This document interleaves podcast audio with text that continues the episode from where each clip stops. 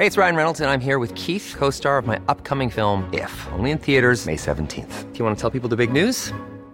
All right, I'll do it. Sign up now and you'll get unlimited for $15 a month in six months of Paramount Plus Essential Plan on us. Mintmobile.com slash switch. Upfront payment of $45 equivalent to $15 per month. Unlimited over 40 gigabytes per month. Face lower speeds. Videos at 480p. Active Mint customers by 531.24 get six months of Paramount Plus Essential Plan. Auto renews after six months. Offer ends May 31st, 2024. Separate Paramount Plus registration required. Terms and conditions apply if rated PG. Heraldo Media Group presenta Sergio Sarmiento y Lupita Juárez. Información veraz y oportuna con un toque personal y humano. Por el Heraldo Radio, donde la H suena y ahora también se escucha.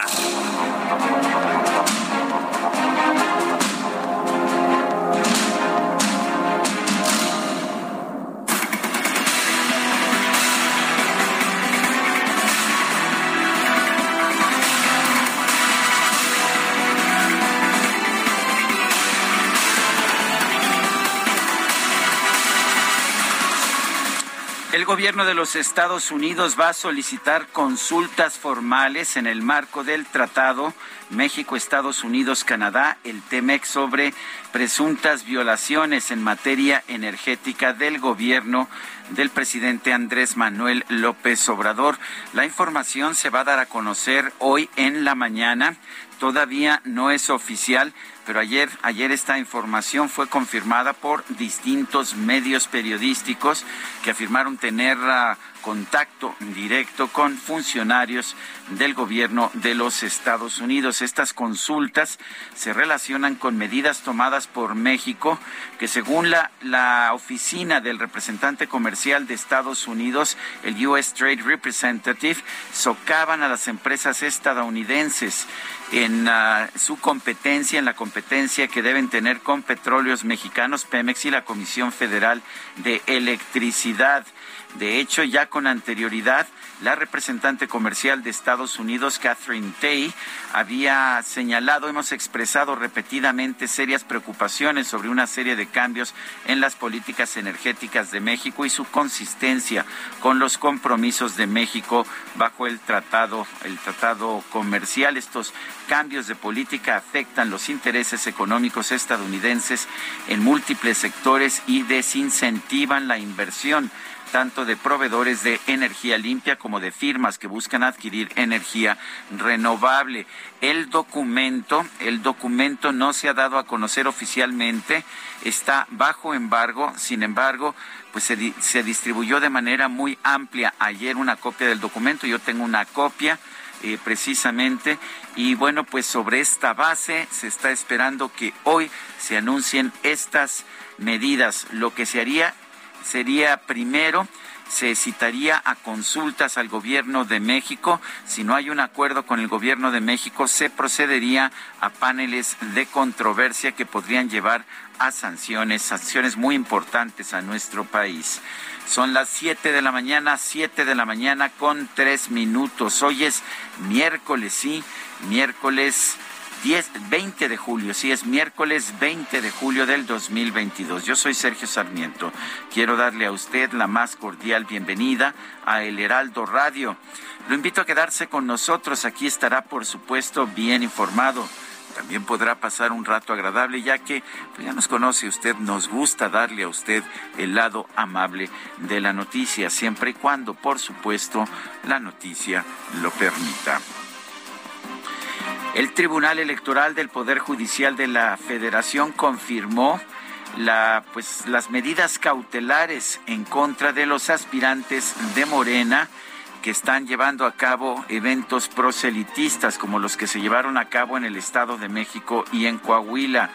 La Sala Superior ratificó por mayoría de votos con el rechazo de los magistrados Mónica Soto, José Luis Vargas y Felipe Fuentes la determinación de la Comisión de Quejas y Denuncias del INE que ordenó a Morena, a su presidente nacional Mario Delgado y a diversas personas servidoras públicas que se abstengan de organizar, convocar y realizar eventos proselitistas. Esta es una medida cautelar de tutela preventiva ya que según el INE se podrían vulnerar los, los principios que rigen los procesos electorales. El tribunal ratificó estas medidas cautelares contra Claudia Sheinbaum, Claudia Sheinbaum, la jefa de gobierno de la Ciudad de México, Adán Augusto López Hernández, secretario de Gobernación, Ricardo Monreal, presidente de la Junta de Coordinación Política del Senado, Ignacio Mier Velasco, coordinador de los diputados de Morena, Aleida Alavés Ruiz, diputada federal, y Evelyn Salgado, gobernadora de Guerrero. De forma pues interesante, no está incluido en la lista el secretario de Relaciones Exteriores, Marcelo Ebrar. Según la resolución del Tribunal Electoral, se actualiza la posible incidencia en los procesos electorales de Coahuila, del Estado de México y el federal también, con la participación activa de estos funcionarios públicos en distintos eventos en los cuales manifestaron su intención de dar continuidad en el gobierno a las políticas de Morena, que es el partido que actualmente se encuentra en el poder. Bueno, y otra vez en otro, en otro tema, en una telenovela recurrente todos los martes, el presidente nacional del PRI, Alejandro Moreno, anunció 15 cambios para el Comité Ejecutivo Nacional de su partido, con lo que busca dar pues un nuevo brío a la organización política. Descartó nuevamente que esté considerando que esté considerando su salida del partido, pero pues nuevamente la gobernadora de Campeche reveló anoche una nueva grabación del dirigente nacional del PRI, a quien supuestamente se escucha presumir sobre su amistad con diversos medios de comunicación, así como sus supuestas estrategias contra periodistas para evitar que hablen en su contra. Vale la pena señalar respecto del esfuerzo que está haciendo dentro del PRI Alejandro Moreno que incluyó, que incluyó como miembros del, del, Consejo Nacional, del Comité Ejecutivo Nacional, a varios exgobernadores, incluidos Rolando Zapata de Yucatán, Joaquín Hendrix de Quintana Roo, Jorge Herrera de Durango, Miguel Alonso de Zacatecas y Salvador Jara de Michoacán, así como José Ignacio Peralta de Colima. Son las 7 de la mañana con 7 minutos.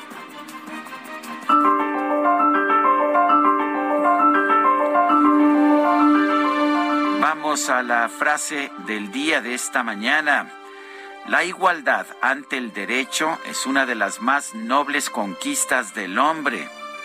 Alfonso Reyes en su cartilla moral, sí, esta cartilla que el propio presidente de la República eh, ha difundido, eh, publicado y distribuido por millones.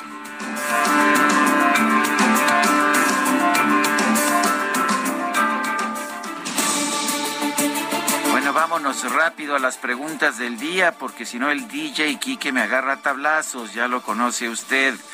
¿Es realmente el tren Maya un proyecto de seguridad nacional? Preguntamos ayer en este espacio. Sí, nos dijo el 6.2%, no 92.7%, quién sabe. 1.1%. Recibimos 12.022 votos. La que sigue, por favor. Ya sabía yo que tarde o temprano iba a llegar la voz del DJ Kike, por supuesto. Que vamos a la pregunta de esta mañana que ya coloqué a propósito en mi cuenta personal de Twitter arroba Sergio Sarmiento. La pregunta es la siguiente. ¿Viola la 4T el TEMEC al dar, al dar preferencia a CFE y Pemex sobre sus competidores? Sí, nos dice 91.3%, no 4.6%, no sabemos 4.3%. En 43 minutos hemos recibido 635 participaciones. Las destacadas de El Heraldo de México.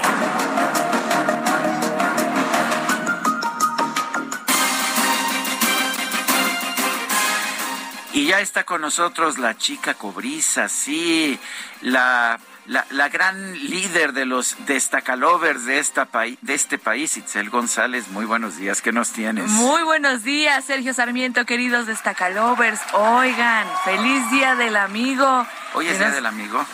es internacional, o que en algunos países, que en Argentina, que en Uruguay, que en España se celebra. Pues un saludo. están buscando, Nosotros están buscando nos colgamos de cualquier efeméride, claro que sí.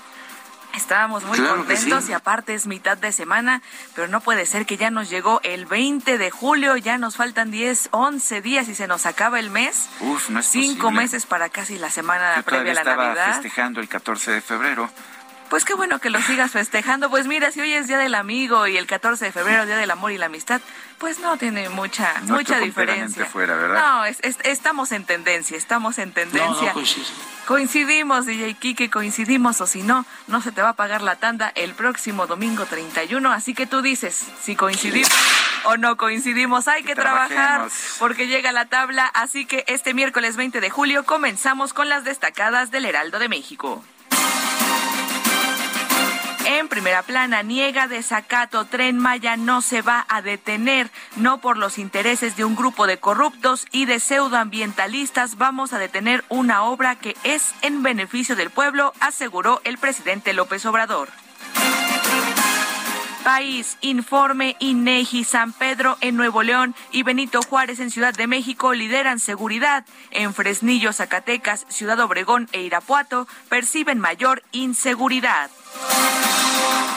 Ciudad de México, en Iztapalapa, salvan viviendas antisísmicas concebidas tras el 19S, resultaron inhabitables. Hoy el gobierno las rehabilita. Estados cuidan médicos, retiran a pasantes de zonas de alto riesgo, concentran en la capital de Durango a estudiantes de medicina. Orbe rompe récord. Reino Unido llega a 40 grados. Portugal reportó mil decesos por la oleada de calor extremo en Europa. Meta América contra el más valioso. Los azulcremas se miden ante el Manchester City en los Estados Unidos. Y finalmente, en mercados, productos del paquete contra la inflación y la carestía, naranja aumenta a 31 pesos con 37 centavos. Incrementa el precio de los alimentos en las tres principales ciudades del país. Sergio, amigos, hasta aquí las destacadas del Heraldo. Feliz miércoles. Feliz miércoles, Itzel González. Son las 7 de la mañana con 12 minutos. Es momento de ir a un resumen de la información más importante.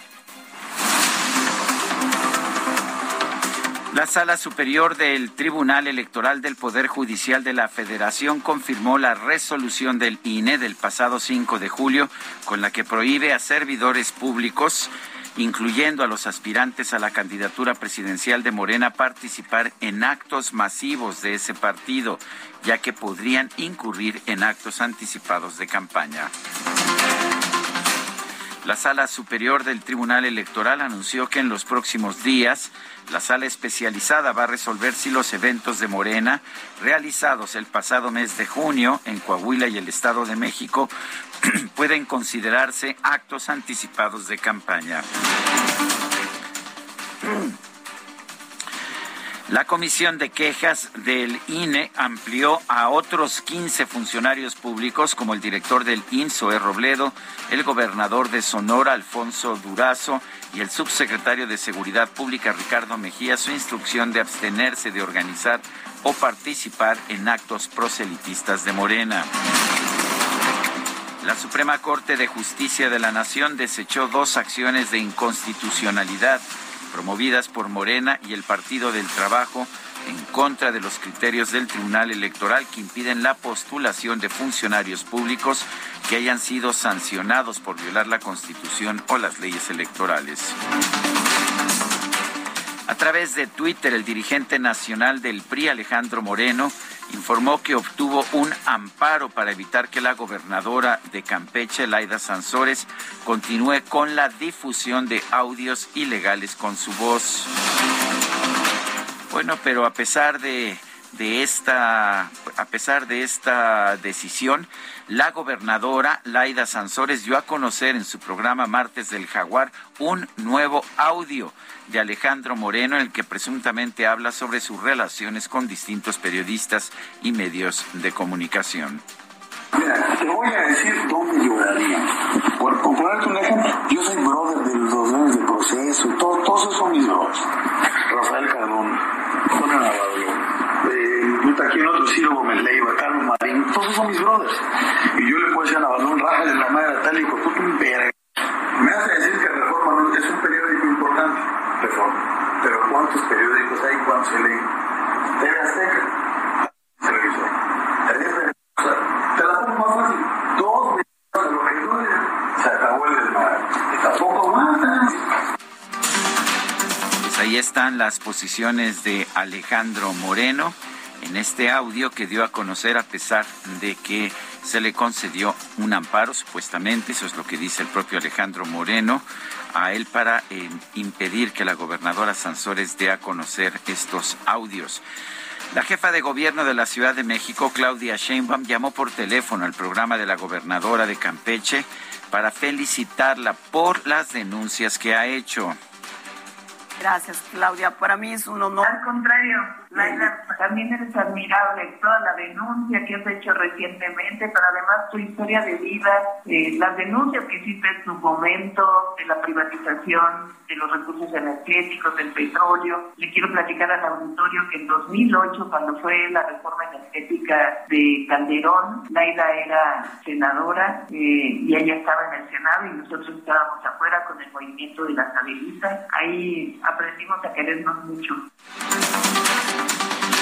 Por su parte, Alejandro Moreno denunció en Twitter que la gobernadora Laida Sansores cometió un delito federal al publicar un nuevo audio falso, manipulado y editado, es lo que dijo con la intención de dañar a la oposición. Los diputados de Morena en la Comisión de Gobernación y Población pidieron a la Junta de Coordinación Política de San Lázaro la remoción de Alejandro Moreno de la presidencia de, ese, de esa comisión, de ese grupo de trabajo.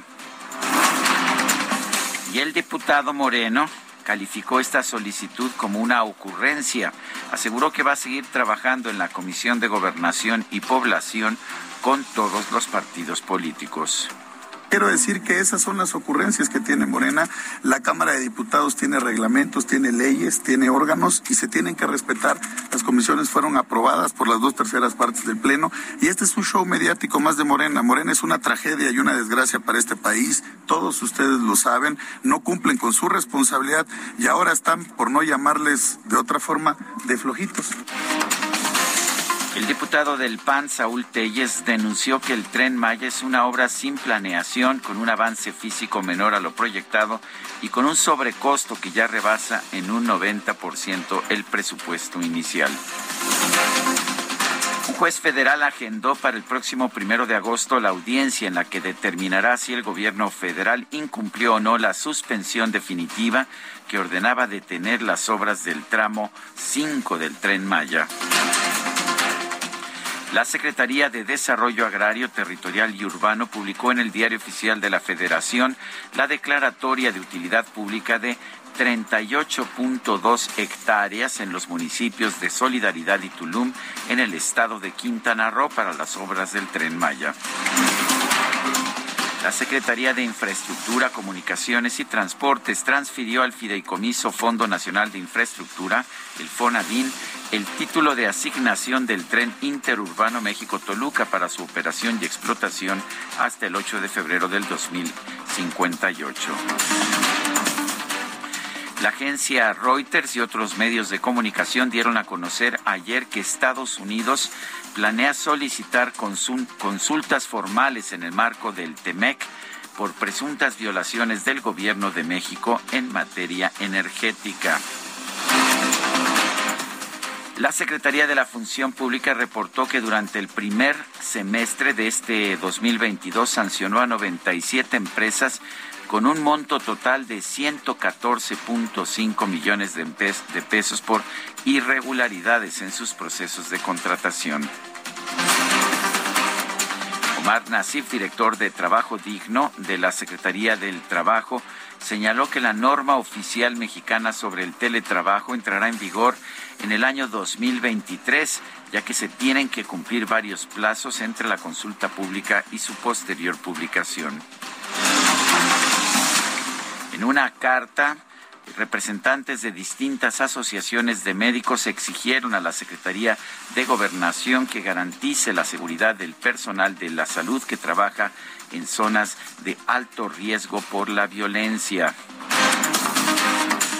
Y bueno, pues en, en otros temas, yéndonos un momento a los estados allá, en el estado de Zacatecas, eh, por segunda quincena consecutiva no se pagó el sueldo, no se pagó la pensión a los uh, maestros jubilados y bueno, pues son cientos, miles los maestros que están siendo afectados. El director del ISTESAC, encerró, encerró en sus oficinas a un grupo de maestros que fueron a solicitarle el pago en su oficina. Bueno, esto es lo que pasó ayer en Zacatecas y pues sí, los maestros que fueron a protestar fueron encerrados.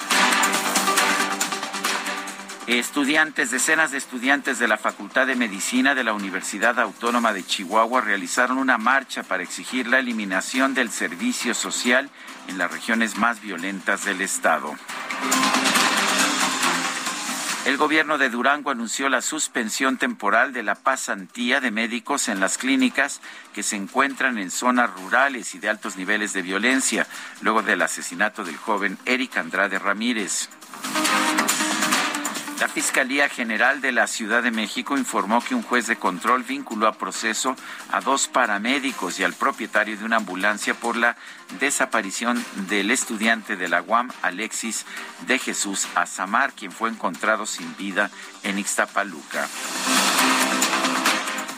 Un juez de la Ciudad de México vinculó a proceso a 10 sujetos detenidos tras el operativo de la Policía Capitalina en la zona de Topilejo, en la alcaldía Tlalpan. Los acusados quedaron bajo prisión preventiva.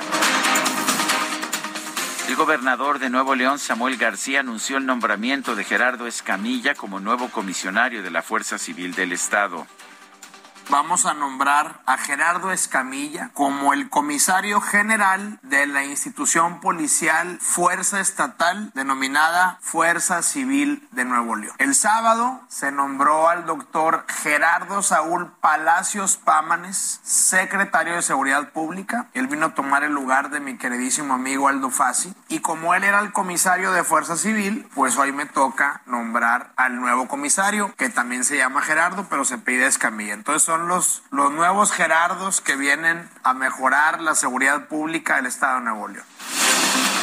La Secretaría de Salud de Baja California informó que en los últimos 25 días seis personas murieron en Mexicali a causa de una ola de calor extremo con temperaturas de hasta 45 grados.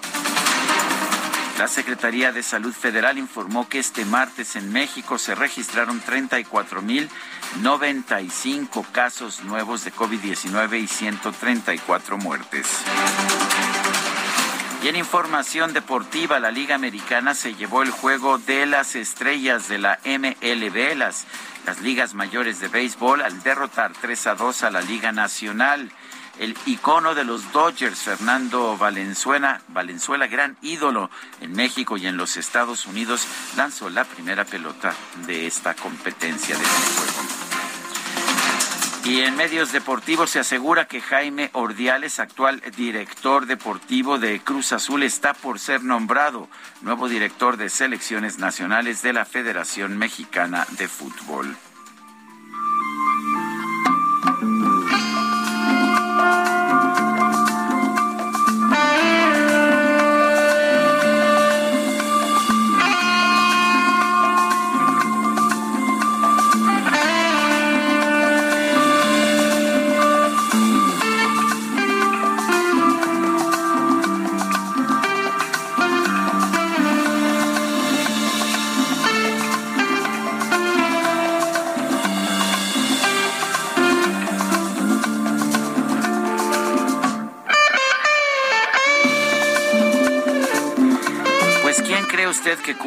Hoy 75 años. Carlos Humberto Santana Barragán, quien nació en Autlán, en Jalisco, el 20 de julio de 1947. Bueno, allá en los años 60 se mudó a los Estados Unidos, donde fundó una banda de rock que era rockera, pero también con un toque latino y con canciones como esta que estamos escuchando, Black Magic Woman, dejó una huella indeleble en la música del rock allá en los Estados Unidos. Carlos Santana, todo un personaje, me tocó entrevistarlo en una ocasión bastante loco, debo reconocer, fue una loca entrevista, pero todo un personaje, me parece Carlos Santana. Hoy lo vamos a estar escuchando y lo vamos a estar festejando en su cumpleaños número 75.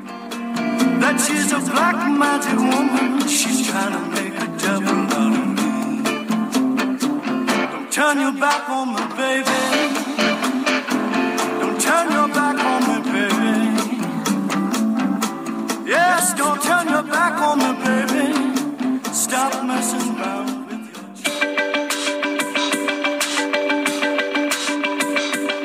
Sergio Sarmiento y Lupita Juárez quieren conocer tu opinión, tus comentarios o simplemente envía un saludo para ser más cálida esta mañana. Envía tus mensajes al WhatsApp 55 20 10 96 47.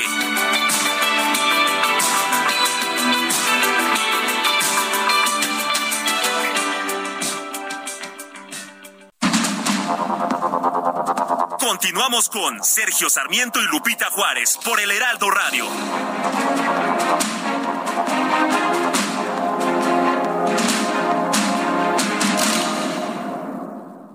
Emprendedores, consultores, proveedores e inversionistas que busquen expandir su visión de negocio. Expo Franquicias regresa a Guadalajara este 2 y 3 de septiembre. Modelos de franquicias más exitosos en una sola sede. Expo Guadalajara, única a nivel internacional. Estás a un clic, haz tu registro en www.expofranquiciasguadalajara.com.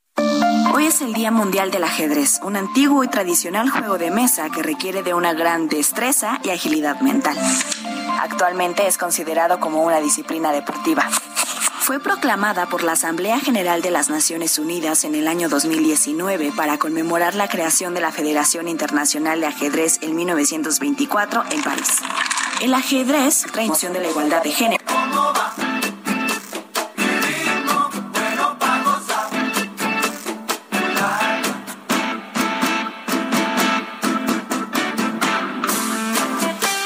Imagínese usted allá en 1969 en medio de pues la mayor reunión de aficionados del rock en Woodstock y de repente un guitarrista mexicano se para y empieza a tocar un mambo, un mambo de Tito Puente. Oye, ¿cómo va? Bueno, pues cómo no querer a Carlos Santana, que hoy cumple 75 años.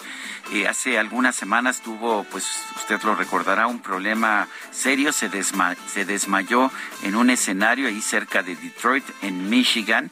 Eh, fue, de hecho, estuvo tirado un tiempo, fue llevado, se, lo llevaron en camilla a un hospital, lo revisaron, finalmente dijeron que estaba, que estaba bien, que se había recuperado. Posteriormente en Facebook mandó un mensaje que dice a todos y cada uno, gracias por sus preciosas oraciones. Cindy y yo estamos bien tomándonos las cosas con calma. Me olvidé de comer y beber agua así que me deshidraté y me desmayé. Bendiciones y milagros para todos ustedes. La verdad es que no me sorprende, le digo que yo lo entrevisté en alguna ocasión y realmente está muy loco, es muy loco, muy divertido, un hombre muy espiritual, pero en este sentido místico de la palabra, eh, pero me hizo reír, me hizo llorar en esta entrevista que pues que debo haber realizado hace unos 10 años en televisión, me pareció realmente una entrañable conversación. Y Carlos Santana, hoy cumple 75, lo vamos a, este, estar ah, escuchando. Eh, nos dice Rodolfo Contreras, gran miércoles de plaza, la terca realidad nos dice que el cambio climático está sucediendo. Por supuesto que está sucediendo. Sonia Mendoza, muy buenos días, Sergio. Amaneciendo con el mejor programa de noticias. Feliz día del amigo. Por favor, feliciten a mi novio, Iván Chávez, que hoy cumple 52 años y es su fiel radio escucha. Muchas gracias y que Dios los bendiga. Soy su admiradora de toda la vida, Sonia Mendoza. Pues Sonia, a usted y a su novio, Iván Chávez, todo nuestro cariño, todo, todo nuestro afecto. Nos encanta que nos escuchen. Y bueno, ahora tengo un mensaje de mi equipo de producción. ¿Quieren saber por qué mi columna se llama Jaque Mate? Eh, esto viene de lejos, ¿eh? Viene de lejos. Ya no sé ni cuántos años tengo, pero yo me fui de casa a los 15 años. Estaba yo muy chavito, muy jovencito. Hoy a propósito es Día Mundial del Ajedrez, por eso me lo están preguntando. Eh, y la verdad es que fue un pleitazo. Me peleé con mi madre y eh, luego mi padre fue a hablar conmigo para que yo regresara, pero pues yo no quería hablar con nadie y no regresé. De hecho, a mi casa no había mis padres durante no sé cuántos años. Y después poco a poco me fui acercando nuevamente a mi padre y a mi madre hasta el grado de que pues al final tuve una relación muy, muy, muy estrecha con, con los dos. Pero cuando yo no le hablaba a mi padre, lo que hacía cuando lo, lo, veía o nos veíamos es que él sacaba un tablero de ajedrez y jugábamos. Yo era, no era malo, pero mi padre era buenísimo, nunca había estudiado ajedrez, jugaba rapidísimo, tenía una visión del tablero extraordinaria. Y cuando empecé a escribir en periódicos, primero le puse a mi columna lucubraciones y me parecía que eso era como muy sofisticado. Y un día dije, no, es que necesito algo más personal. Y lo que pensé era, lo que pensé fue ponerle jaque mate en homenaje a mi padre. Esa es la razón por la que mi columna se llama Jaque Mate. Son las 7 de la mañana con 36 minutos. Estados Unidos va a solicitar consultas sobre eh, con México sobre presuntas violaciones, prácticas que serían violatorias del acuerdo comercial, el TEMEC. Eh, vamos a conversar con Beatriz Leisegui. Ella es socia eh, de SAI Derecho y Economía, fue subsecretaria de Comercio Exterior. Debo decir aquí públicamente que es una de las personas que más conocen del tema de comercio exterior de nuestro país, si no es que la que más conoce. Bueno, pero ciertamente una de las que más conocen. Beatriz Leisegui Siempre es un gusto hablar contigo. Eh, en varias ocasiones el presidente de la República, Andrés Manuel López Obrador, ha dicho pues que no hay ninguna violación en sus ah, en las medidas que ha tomado en el campo de electricidad o de petróleo al tratado México eh, Estados Unidos Canadá y eh, no lo ha dicho públicamente pero algunos de sus funcionarios me han dicho que el capítulo 8 del TEMEC le da a México su derecho soberano de reformar su constitución y su legislación interna, además que además de la propiedad inalienable de todos los hidrocarburos en el subsuelo. ¿Qué opinas? ¿No se está violando esta este capítulo 8 le permite a México cambiar como quiera la legislación y la constitución?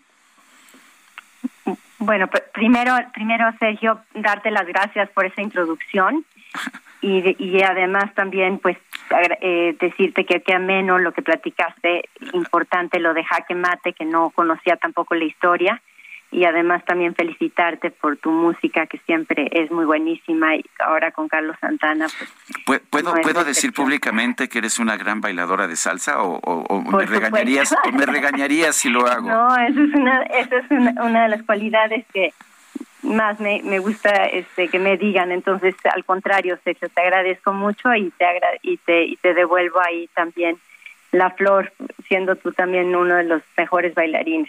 Pero pues con esa eh, eh, eh, bueno con ese preámbulo que hicimos este ahora sí hay que trabajar Beatriz ahora sí.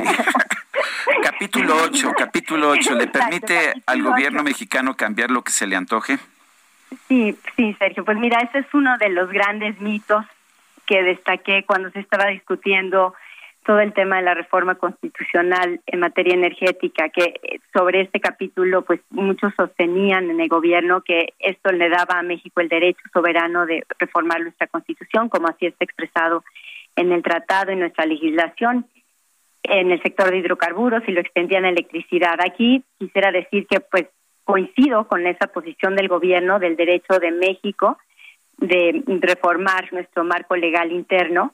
De hecho, no era necesario incorporar este artículo o capítulo, como quien dice, como tú dices, pero que consta de un solo artículo muy raro, este para enfatizar esto. Lo que omitían leer de este de este artículo es que dice que eh, que esto ocurrirá, pero pues eh, sin perjuicio, no se reconoce este derecho en México, pero sin perjuicio de los derechos y remedios disponibles conforme al tratado. ¿Qué significa esto? Que Estados Unidos y Canadá, así como sus inversionistas, no renuncian a los derechos o mecanismos de impugnación bajo el TEMEC en virtud de esa declaración que está en el tratado.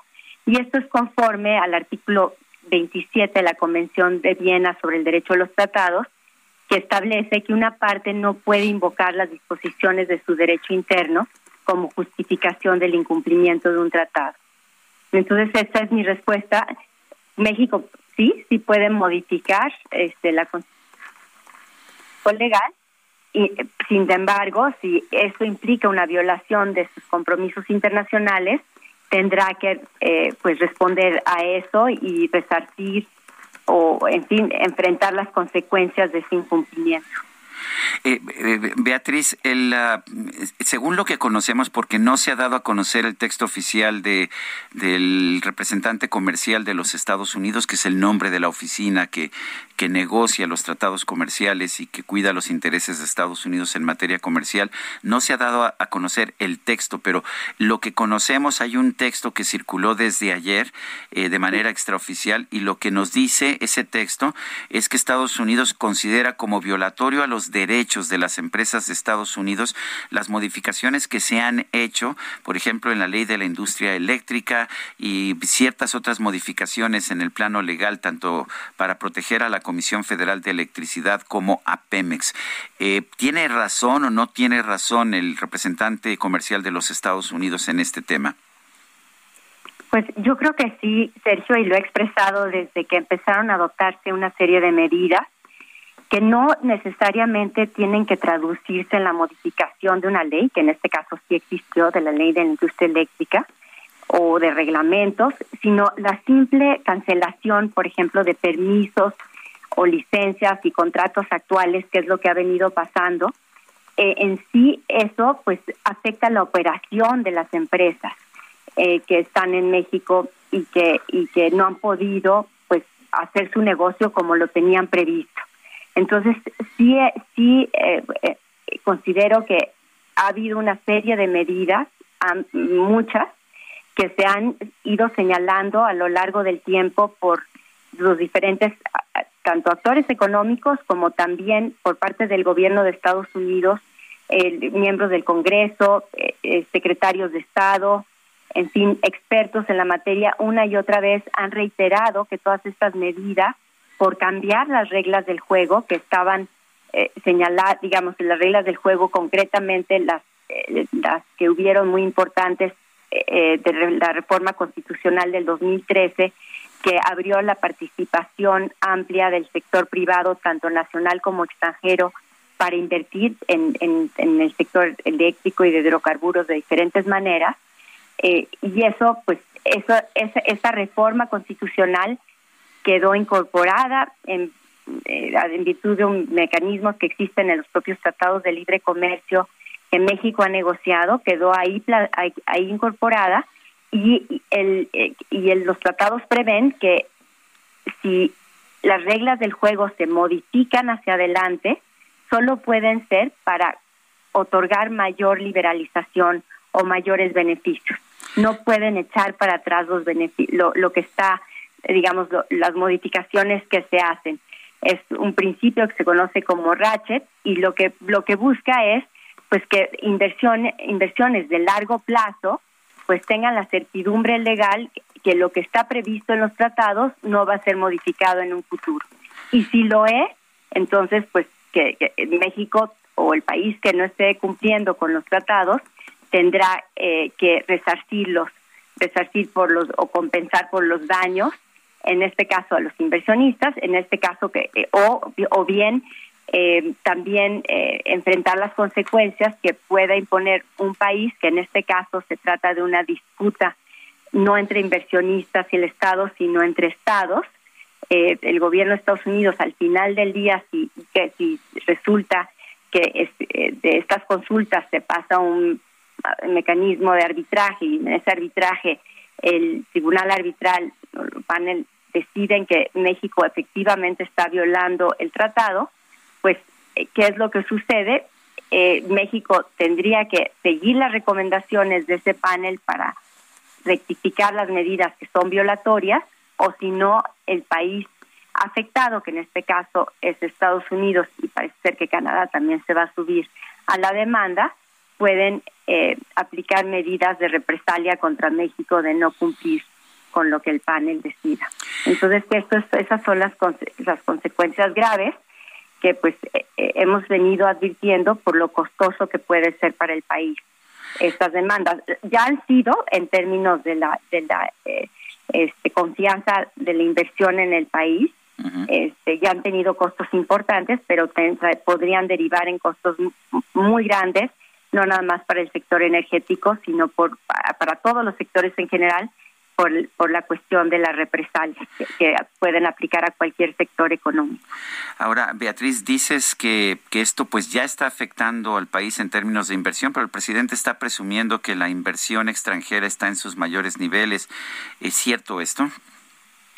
Mira, eh, Sergio, a lo que lo que ha ocurrido es que digo lo, lo que podría estar pasando es que por una serie de, circunstancias que eh, estamos viendo a nivel internacional de, eh, de, la, de conflictos de Estados Unidos con China, la guerra de Ucrania, el, COVID que ha hecho que las cadenas productivas se vuelvan más regionales, más cercanas a, a donde se, a donde a donde está la inversión. Una serie de circunstancias apuntan de que México sería el destino natural para las inversiones de Estados Unidos eh, que, están buscando dónde invertir eh, en, este momento. Sí ha habido inversión en el país, pero podría ser mucho mayor si, si el clima de negocios fuera más favorable para los inversionistas. Beatriz Leisegui, socia de SAI Derecho y Economía, ex subsecretaria de Comercio Exterior, como siempre. Gracias por tomar esta llamada. A, ti, Sergio, que estés muy bien. Gracias. Son las 7 de la mañana con 47 minutos. ¡Julio, Julio! Llega bien vestido con el 30% de descuento en toda la ropa de verano para toda la familia y en todo el departamento de blancos. Además, 2 por 1 en toda la ropa interior para caballeros, niños, niñas y bebés. Con Julio, lo regalado te llega. Solo en Soriana. A julio 21. Aplica restricciones. Bueno, y, vamos con otros temas. Allá, allá en Zacatecas, pues hay una situación, eh, hay una situación muy complicada. Eh, lo que ha ocurrido es que se ha dejado de pagar la jubilación a los maestros jubilados. Eh, es una situación pues que ya viene ocurriendo desde hace desde hace tiempo. Me, dice una persona ya en Zacatecas que la situación pues está colocando a la gente, eh, gente muy vulnerable, maestros jubilados, eh, con una remuneración mensual bastante modesta, pero no se les está pagando. Aún no se les ha pagado el aguinaldo de 2021 a pesar de que ya ganaron los amparos correspondientes y además ah, además no se está no se están pagando tampoco las quincenas corrientes. Eh, ayer un grupo de jubilados y pensionados del ISTESAC, es el, el ISTE local, el ISTE estatal de Zacatecas, pidieron al gobernador David Monreal Ávila que valore la posible destitución del director del ISTESAC quien es Ignacio Sánchez González, porque lo que hizo cuando llegaron los maestros o 10 jubilados a pues a pedir su sueldo fue dejarlos encerrados. Ellos habían acudido, de hecho este martes a reclamar la falta de pago de pensiones del último mes y la respuesta del director del ISTESAC repito su nombre, Ignacio Sánchez González, fue dejar encerrados a estos 10 jubilados. Son las 7 de la mañana con 49 minutos. ¡Julio, Julio! ¡Órale! A esta fiesta vino todo el mundo.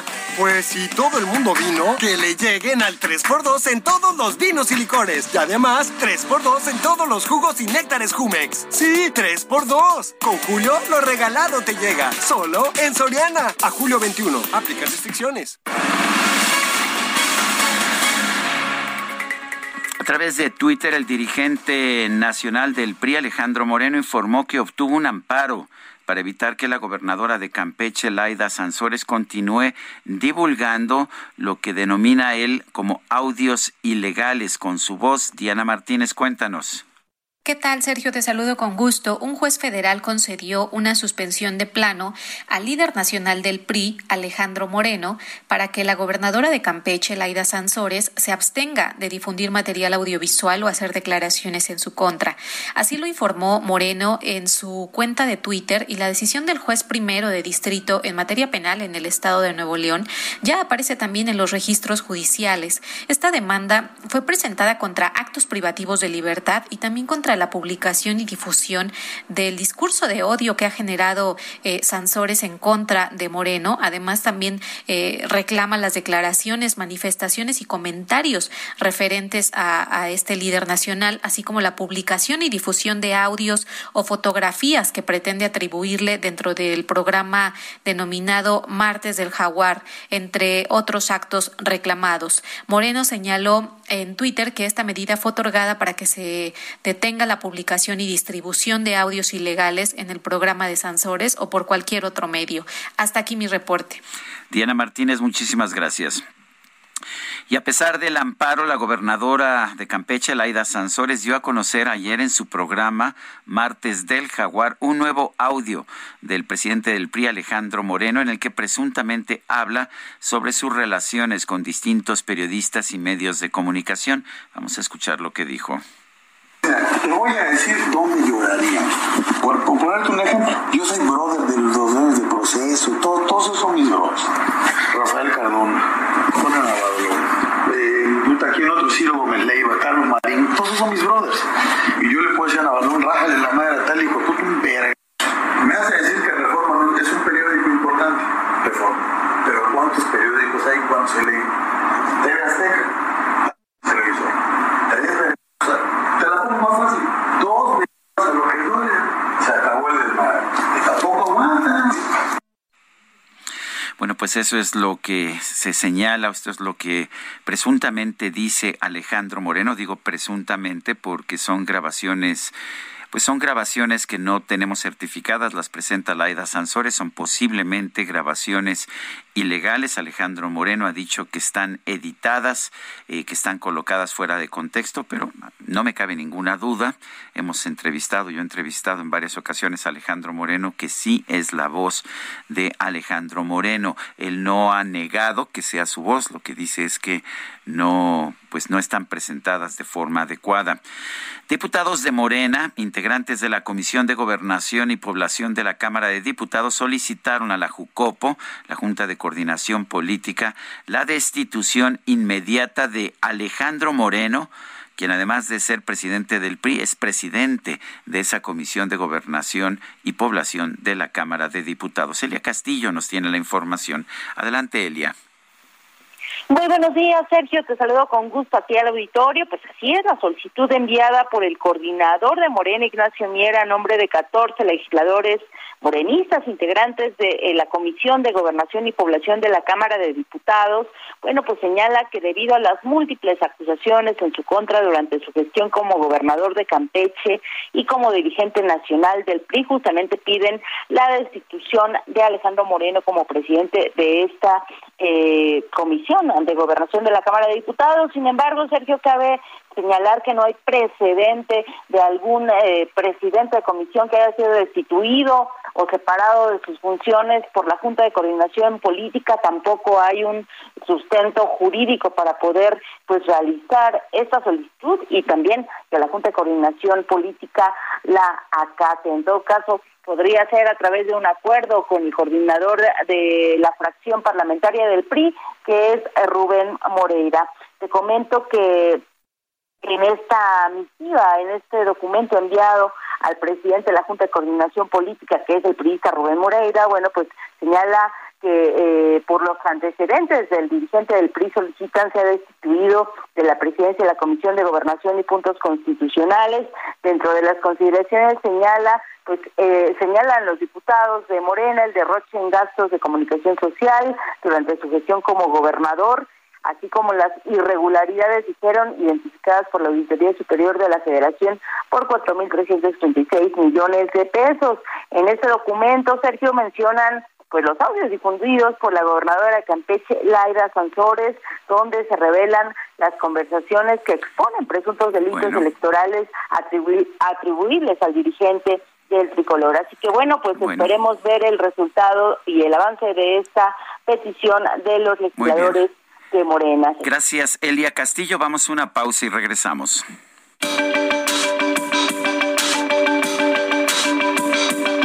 Sergio Sarmiento y Lupita Juárez quieren conocer tu opinión, tus comentarios o simplemente envía un saludo para hacer más cálida esta mañana. Envía tus mensajes al WhatsApp 55 20 10 96 47.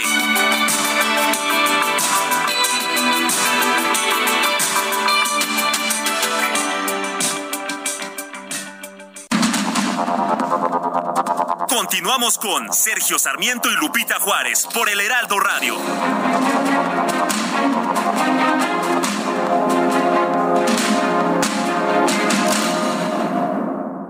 Todo lo necesario para la fabricación de muebles y la industria de la madera lo encuentras en Tecnomueble Internacional. Conecta con más de 150 proveedores líderes con la mejor oferta en maquinaria, maderas, tableros, herrajes y mucho más. La cita es del 17 al 20 de agosto en Expo Guadalajara. Regístrate en www.expomuebleinternacional.com.mx y redescubre Expo Mueble Internacional.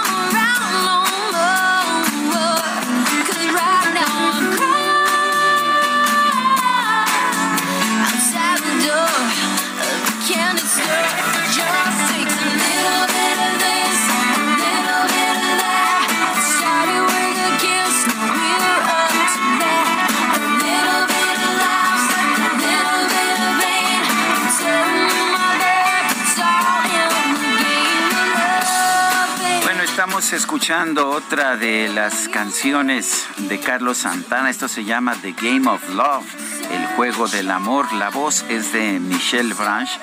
Bueno, fue de hecho uno de los grandes éxitos, uno de los grandes éxitos de Carlos Santana. Él empezó a tener éxitos y eh, trabajos nominados a premios desde allá de los años 60, cuando empezó a alcanzar su fama. Pero este es del 2002, imagínese usted, eh, casi más de 20 años después de que había empezado su carrera, seguía teniendo nominaciones a premios y triunfos, triunfos de toda suerte, como con esta canción The Game of Love.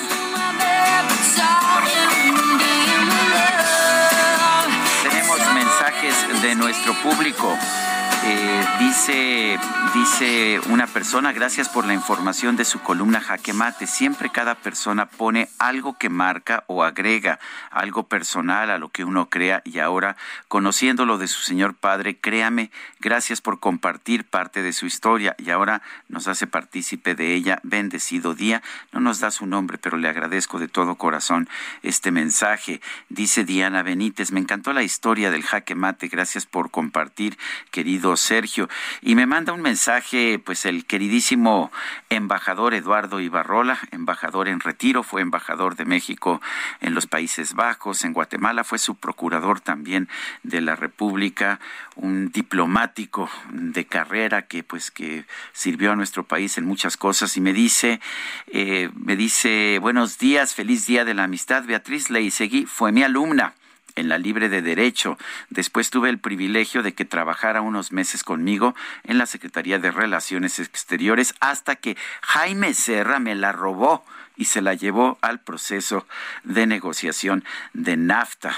Jaja, la verdad es que me dio mucho orgullo que se la llevaran a lo de NAFTA. Nosotros nos quedamos apoyando la negociación desde la red de consulados que me tocaba coordinar en época de don Fernando Solana. Y bueno, pues dice que fue su alumna en teoría del Estado y parece que era buena alumna, ¿eh? Beatriz Ley seguía quien acabamos precisamente de entrevistar sobre el tema del el TEMEC, el Tratado México, Estados Unidos y Canadá. Son las 8 de la mañana con cuatro minutos. Vámonos al clima. ¡Julio, Julio! Ramos, a mí no me vas a engañar. Aquí algo huele muy mal. Pues para que huela bien, llégale al 3x2 en todos los desodorantes, talcos y fragancias. Y además, 20% de descuento en lavadoras y secadoras. Con Julio, lo regalado te llega. Solo en Soriana. A julio 21. Aplican restricciones. El pronóstico del tiempo con Sergio Sarmiento y Lupita Juárez.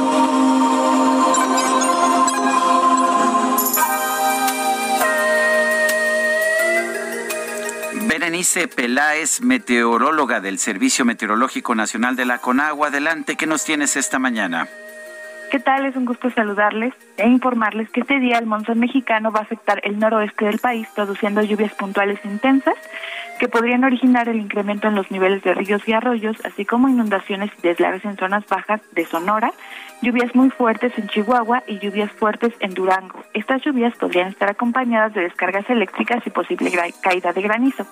Por otra parte, la onda tropical número 14, en interacción con un canal de baja presión en el suroeste del Golfo de México y también con la entrada de humedad de ambos litorales, va a provocar lluvias puntuales fuertes en Guerrero, Oaxaca y Chiapas, además de lluvias con intervalos de chubascos en el centro del país.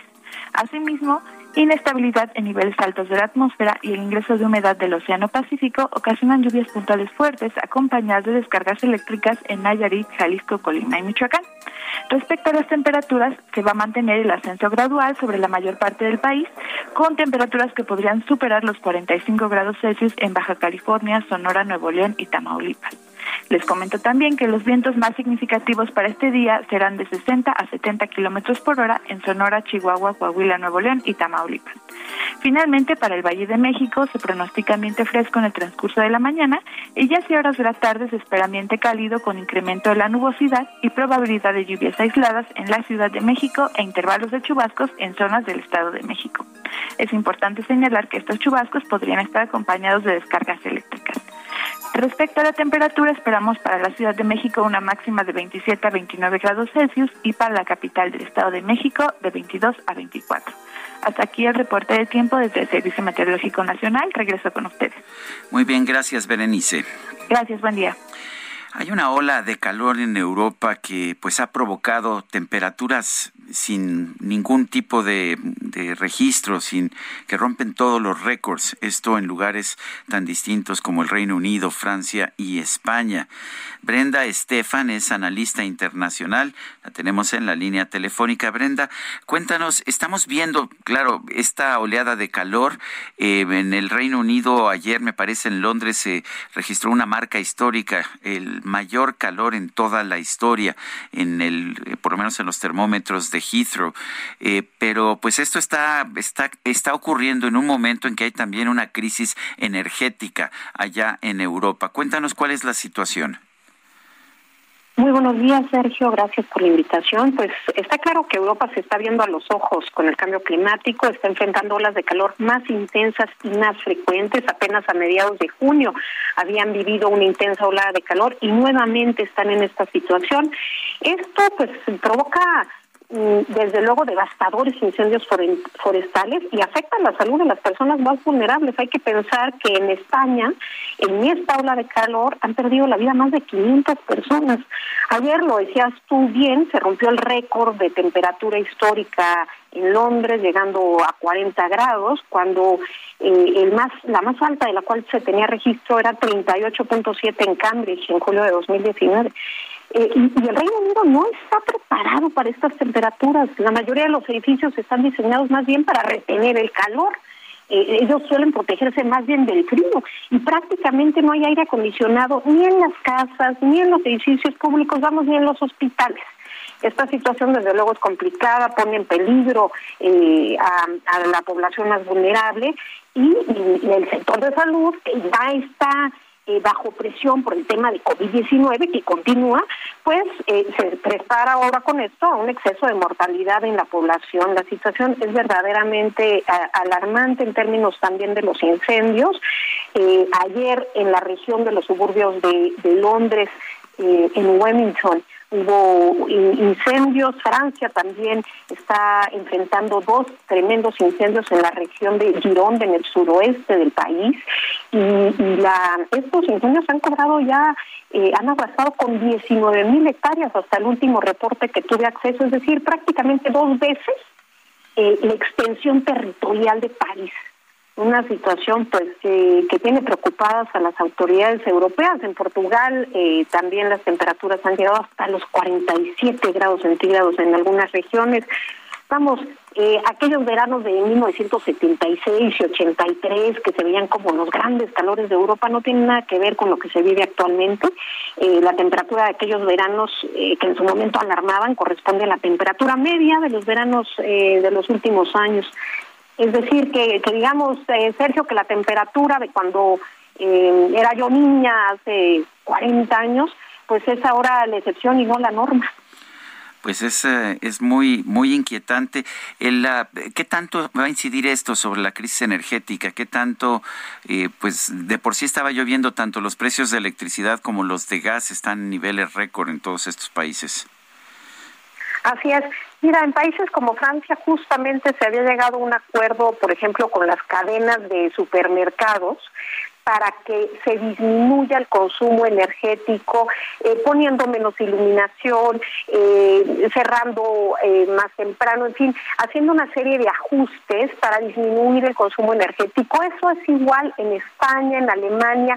Los gobiernos están impulsando políticas de disminución del consumo de electricidad dada la crisis pues que ha generado en los precios de los energéticos la guerra en Ucrania. Entonces, lo que hace esta esta ola de calor, pues desde luego es acelerar la premura de buscar disminuir eh, la, la, el consumo, pero al mismo tiempo que se enfrentan pues condiciones adversas para la salud y para los espacios públicos. Desde luego hay soluciones que buscarán, eh, como en Madrid se está buscando, no, no en el corto plazo, pero sí ya está en camino la construcción de un parque eh, que a través de humedad pueda disminuir la temperatura de la ciudad eh, algún par de grados centígrados eh, a través de eh, mecanismos naturales sin utilizar energía. Entonces me parece que se buscarán este tipo de soluciones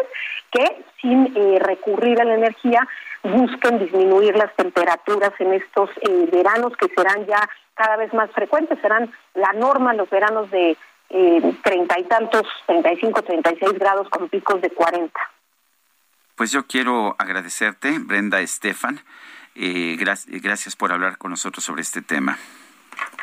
Gracias a ti por la invitación, Sergio. Un gusto haber estado con usted. Bueno, y eh, la comisión, la comisión de la Unión Europea está está tomando, está recomendando a los países miembros de la Unión Europea, a través de la presidenta de la Comisión, Ursula von der Leyen, está recomendando que se tomen medidas eh, de restricción, de reducción eh, de la demanda de gas en estos momentos. Y esto es con el propósito de asegurar que cualquier corte del suministro ruso no afecte de forma radical a la industria el próximo invierno. Los primeros recortes serían voluntarios. La Comisión Europea pidió competencias, de hecho, para imponer restricciones obligatorias en todo el bloque en caso de una alerta en la Unión Europea, cuando haya un riesgo considerable de un grave desabastecimiento de gas o se produzca una demanda excepcionalmente alta de gas que resulte en un deterioro significativo de la situación de suministro de gas. La necesidad es grande, es lo que dijo Ursula von der Leyen, la presidenta de la Comisión ah, de la Comisión Europea, que es el, el ejecutivo finalmente de esta Unión Europea. Rusia nos está chantajeando, es lo que dijo von der Leyen. Rusia utiliza la energía como un arma y por lo tanto en cualquier situación, ya sea un importante corte parcial del gas ruso o un corte total del gas ruso, Europa debe estar preparada. Los Estados miembros de la Unión Europea van a abordar las medidas en una reunión de emergencia de ministros de energía el próximo martes para que se apruebe una restricción obligatoria, los diferentes gobiernos nacionales tendrían que ceder competencias en política energética a Bruselas. en este momento son los distintos miembros, las naciones miembro, las que toman decisiones en materia energética, por eso son tan, tan diferentes las políticas energéticas de los países europeos. El Fondo Monetario Internacional advirtió eh, sobre el poder que podría tener el presidente de Rusia, Vladimir Putin, al esgrimir como arma las exportaciones energéticas y asfixiar a la Unión Europea.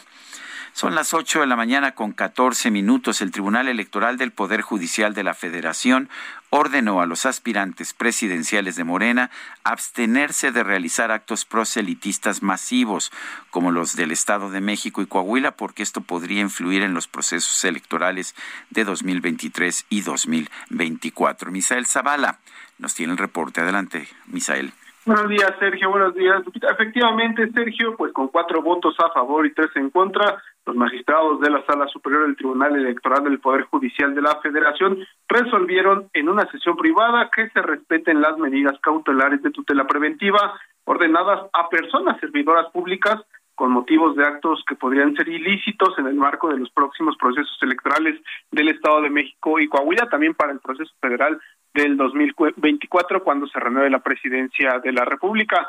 Las medidas cautelares, es decir, la abstención de eh, pues convocar, realizar y organizar actos proselitistas masivos se dio eh, pues para la jefa de gobierno Claudia Sheinbaum Pardo, también para el secretario de Gobernación Adán Augusto López Hernández, el senador Ricardo Monreal, también el diputado federal Moisés Ignacio Mier Velasco, Aleida Alavé Ruiz, también diputada federal, y Evelyn Cecia Salgado Pineda, gobernadora de Guerrero. También se integró a Mario Delgado Carrillo, también se le pidió que no realice eh, eventos masivos eh, así como todas las personas que han sido y, y han participado en estas reuniones como eh, pues en los eventos que se realizaron el 12 y el 16 de junio en el Estado de México y también en Coahuila respectivamente. Estos servidores públicos deberán abstenerse de organizar, convocar y realizar eventos proselitistas iguales a los mencionados, indica la sentencia en esta propuesta del magistrado Felipe de la Mata Pizaña, encargado de realizar este proyecto. La Sala Superior resolvió que se actualiza la posible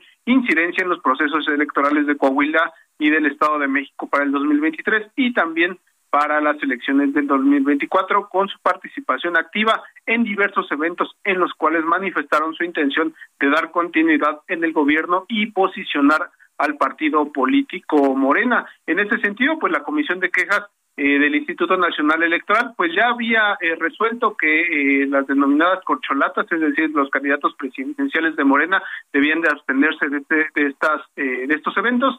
Entonces los magistrados corroboran que sí, el Instituto Nacional Electoral sí valoró la posibilidad de que la conducta sea ilícita y se vuelva a repetir, por lo que pues ya le están haciendo el llamado a eh, todos esos funcionarios públicos para que ya no realicen estos eventos proselitistas con la finalidad pues de no incidir en las próximas elecciones. Sergio, hasta aquí la información. Gracias, Misael, por el reporte.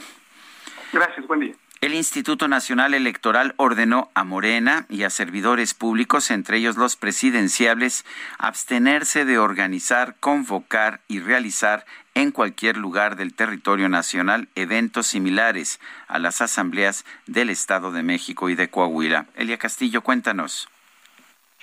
Muy buen día, Sergio. Te saludo nuevamente con gusto a ti el auditorio. Bueno, pues así es, en sesión extraordinaria, eh, la Comisión de Quejas y Denuncias del Instituto Nacional Electoral resolvió la ampliación de queja presentada por el PRD y el coordinador de Movimiento Ciudadano en la Cámara de Diputados, Jorge Álvarez Maínez. Recordemos que una medida cautelar similar ya se había aprobado por este instituto, eh, por esta comisión, por el eh, por la Comisión de Quejas y Denuncias, que también fue eh, pues eh, llevada hasta tribunales. Sin embargo, ayer esta Comisión de Quejas y Denuncias pues resolvió esta ampliación de queja presentada por el PRD y MC por los actos realizados en las mencionadas entidades, tanto en el Estado de México como en Coahuila, en estas asambleas eh, tituladas Unidad y Movilización para que siga la transformación. El resultado fue, bueno, pues declararon procedentes estas medidas solicitadas y eh, eh, por lo cual la Comisión de Quejas declaró procedente la tutela preventiva y la medida cautelar en contra de diversos servidores públicos y la dirigencia de Morena que encabeza Mario Delegado para justamente se abstengan de organizar, convocar y realizar en cualquier lugar del territorio nacional eventos proselitistas iguales o similares a los que se llevaron a cabo el pasado 12 y 26 de junio en las entidades antes señaladas. Te comento que esta vez también se amplió esta lista de funcionarios se amplió a 16 funcionarios más estas medidas y ordenaron también a, a estos eh, a estos servidores públicos, bueno, pues en un plazo de seis horas bajar cualquier tipo de publicación que hayan realizado sobre estos eventos realizados en estas dos entidades del país. Esta fue la queja que resolvió ayer la Comisión de Quejas y Denuncias del Instituto Nacional Electoral. Sergio, es el reporte que te tengo. Muchas gracias, Celia Castillo. Muy buen día. Y la Suprema Corte de Justicia desechó dos acciones de inconstitucionalidad promovidas por Morena y el Partido del Trabajo en contra de los criterios del Tribunal Electoral que impiden la postulación de funcionarios públicos que hayan sido sancionados por violar la Constitución o las leyes electorales. Diana Martínez, cuéntanos. Así es, Sergio, buenos días. Un ministro de la Suprema Corte de Justicia de la Nación desechó por improcedentes las dos acciones de inconstitucionalidad que presentaron las dirigencias nacionales de Morena y del Partido del Trabajo para intentar blindar a funcionarios que buscan un cargo de elección popular aunque sean sancionados en materia electoral. En estas demandas se reclaman los criterios del Tribunal Electoral del Poder Judicial de la Federación que indican que se debe revisar la pérdida de, del modo honesto de vivir de servidores públicos sancionados por violar leyes durante procesos electorales, con lo que estarían impedidos para ser candidatos. Los dirigentes de los institutos políticos todavía pueden impugnar esta decisión del máximo tribunal, esto a través de un recurso de revisión. Las acciones de inconstitucionalidad se presentaron luego de que el Tribunal Electoral del Poder Judicial de la Federación determinó que 16 gobernadores incurrieron en ilícitos constitucionales y desobediencia durante el proceso de revocación de mandato al difundir propaganda gubernamental. Mario Delgado eh, pidió en esta demanda que se invaliden los criterios del tribunal porque la sala superior carece de competencia para darles eh, un carácter equivalente al de ley. Hasta aquí mi reporte. Bueno, gracias Diana, Diana Martínez por esta información. Bueno, en otros ah, temas, la Fiscalía de Chihuahua está pidiendo autorización a los Estados Unidos para ejecutar otras cinco órdenes de aprehensión en contra de César Duarte, el exgobernador de la entidad. Esta, este permiso es ah, importante por ah, el proceso de extradición de César Duarte. A César Duarte se le acusa de múltiples delitos de corrupción, entre ellos un desvío por 120 millones de pesos, en el que también estaría implicado quien fue auditor superior del Estado. La autorización del gobierno estadounidense es necesaria debido a que ese país detuvo y extraditó a Duarte pero en un caso, pero en otro caso relacionado con un posible peculado. Y según el artículo 17 del Tratado de Extradición firmado entre México y los Estados Unidos, en caso de que se quieran fincar nuevos cargos a una persona extraditada, se requiere el aval del país que lo entregó. Son las 8 de la mañana con 22 minutos. Vamos a las calles de la Ciudad de México. Alan Rodríguez nos tiene el reporte. Adelante, Alan. Hola, ¿qué tal Sergio? Amigos, muy buenos días. Nosotros nos encontramos en la calle de Doctor Liceaga frente a los juzgados del Poder Judicial de la Ciudad de México. Se cumplen ya 24 horas desde que inició el día de ayer la continuación de la audiencia en donde se estará vinculando a proceso a los vinculados por la tragedia de la línea 12. Esto por los delitos de homicidio, lesiones y daño a la propiedad, que hasta el momento son catalogados como culposos. Cabe destacar que en este punto, pues ya hemos podido platicar desde el día de ayer con los defensores, tanto Teófilo Benítez, defensor de las víctimas, quien declaró que parece que el Ministerio Público es defensor de los imputados, y también pues Gabriel Regino, litigante defensor de cinco de los imputados, entre ellos Enrique Orcasitas, quien también declaró que se encuentran ante una pantomima electoral disfrazada de proceso electoral. A las 10 de la noche, el juez de control José Luis Palacios declaró el último receso de la audiencia y el procedimiento se retomó hasta el día de hoy alrededor de las dos de la mañana. Desde las cuatro de la mañana, el juez de control ha iniciado la lectura de lo que son las conclusiones y se trata de un documento de más de 200 hojas y con esto finalmente ya se estaría determinando si se vinculan o no a proceso estos imputados. Cabe destacar que hace unos minutos nos acaban de comentar que se encuentra nuevamente en un receso y posteriormente ya se estará dando, eh, pues eh, retomando esta audiencia en la cual se espera que sea hasta las 10 de la mañana cuando finalmente se dicte si estas personas serán o no vinculadas a proceso. Mientras tanto, continuamos muy al pendiente de la información y de cuál será la resolución de esta audiencia el día de hoy. Muchas gracias, Alan. Continuamos al pendiente. Buen día. Son las 8 con 24 minutos. Regresamos en un momento más.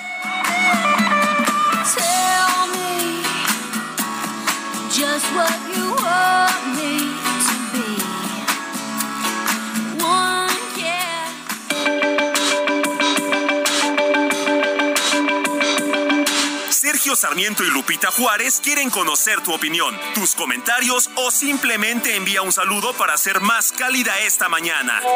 Envía tus mensajes al WhatsApp 55 20 10 96 47.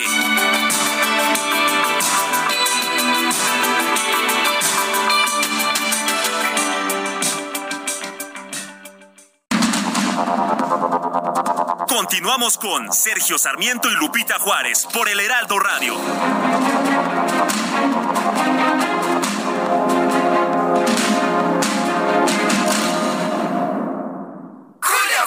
Chico, la vida es una fiesta. ¡Azúcar! Y para gozar sabroso, llégale al 3x2 en dulcería. Y además, lleva el segundo al 50% de descuento en aceites comestibles Nutrioli, Sabrosano, Gran Tradición o papel higiénico. Con Julio, lo regalado te llega. Solo en Soriana. A julio 21. Aplican restricciones. Jaque Mate con Sergio Sarmiento.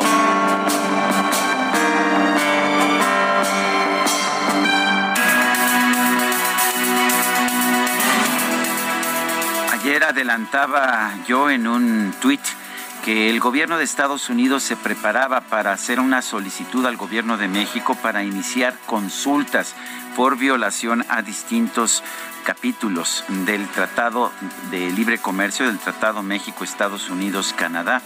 Ya esta notificación por parte del gobierno estadounidense se ha se ha llevado a cabo y hace unos minutos la Secretaría de Economía ha anunciado que México ha recibido la solicitud de Estados Unidos para el inicio de las consultas.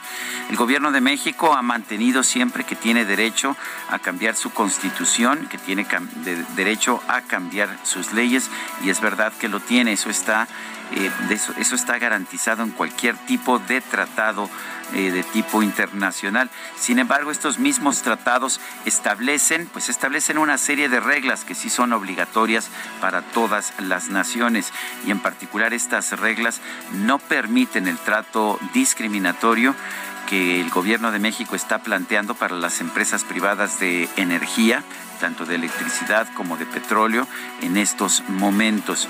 Y la verdad es que a México le puede hacer muchísimo daño el que se le declare en violación a los acuerdos comerciales que tiene con Estados Unidos y con otras naciones del mundo. México está en un momento en que realmente podría beneficiarse de las dificultades internacionales eh, que se están viendo entre Estados Unidos y China y Estados Unidos y países como Rusia, por supuesto. México es el país ideal para hacer inversiones en el futuro para aquellas empresas que quieran llegar al mercado mayor del mundo, el mercado de los Estados Unidos. Este proceso de nearshoring, que así se le llama, está amenazado, sin embargo, por uh, la decisión del gobierno de México de discriminar a empresas privadas en materia de energía. Si México persiste en esta pues en este intento de de, de, no reconocer los derechos y las inversiones que han realizado las empresas privadas de otros países en nuestro país, va a tener problemas, a tener problemas que le van a costar a México mucho más de lo que pudiera ser el beneficio de darle un trato discriminatorio a Pemex y a la Comisión Federal de Electricidad. Esperemos que el gobierno mexicano se esté dando cuenta del daño enorme que le puede hacer a nuestro país. So, yo soy Sergio Sarmiento y lo invito a reflexionar.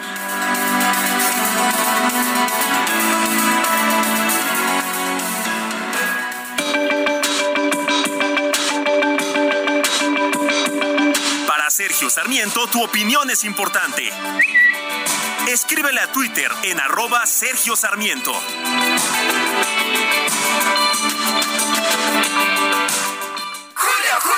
Llegó una oferta apantallante. Pantalla LG de 55 pulgadas 4K Smart TV a solo 9,990 pesos. Y además, 3x2 en todos los shampoos y acondicionadores Caprice, Bert, Fructis y Bielvis. Con Julio, lo regalado te llega. Solo en Soriana. A julio 21. Aplican restricciones.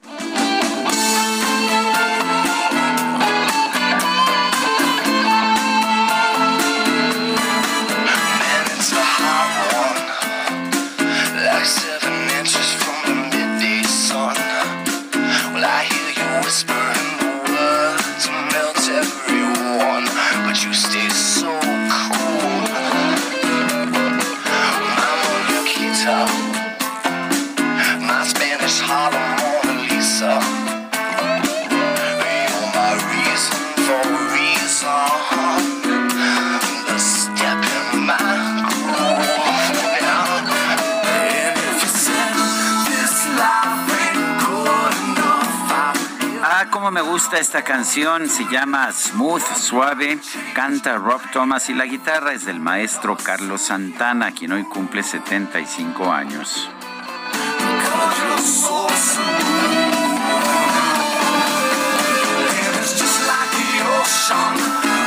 Bueno, no solamente Carlos Santana cumple años, me dice aquí nuestro equipo de producción, siempre al pendiente, que Enrique Peña Nieto eh, también cumpleaños y nos está escuchando. Eh, pues aquí le mandamos un mensaje, creo que anda por España, eso es lo que dicen los, las fuentes periodísticas. No voy a opinar. No, pues ya sabía que no.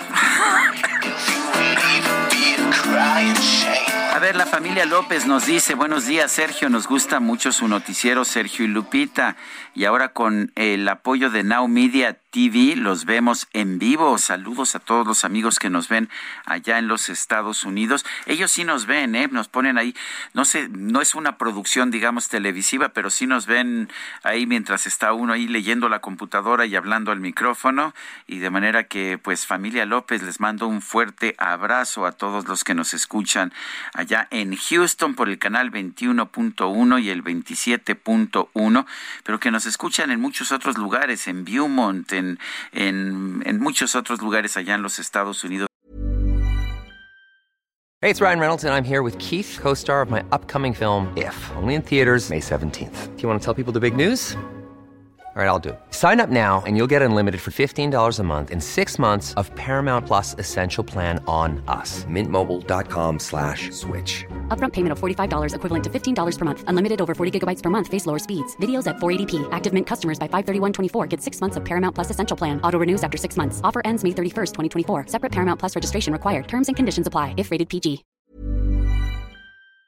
Gracias al esfuerzo de Now Media. Eh, dice otra persona, soy Oralia Mojica, por seguridad nacional sería un gran beneficio para el país la renuncia de todos aquellos funcionarios que le están haciendo tanto daño a este país. Gracias, buen día, saludos. Saludos, banda. No, bueno, está completamente desatado el DJ Kike. Yo no sé qué. A ver, este tabla para el DJ Kike esta mañana. El secretario de Salud, el doctor Jorge Alcocer, ahí estuvo. Ese fue fuerte, no tabla, pero bueno. No, sí fue tabla, ¿verdad? Sí, sí fue tabla.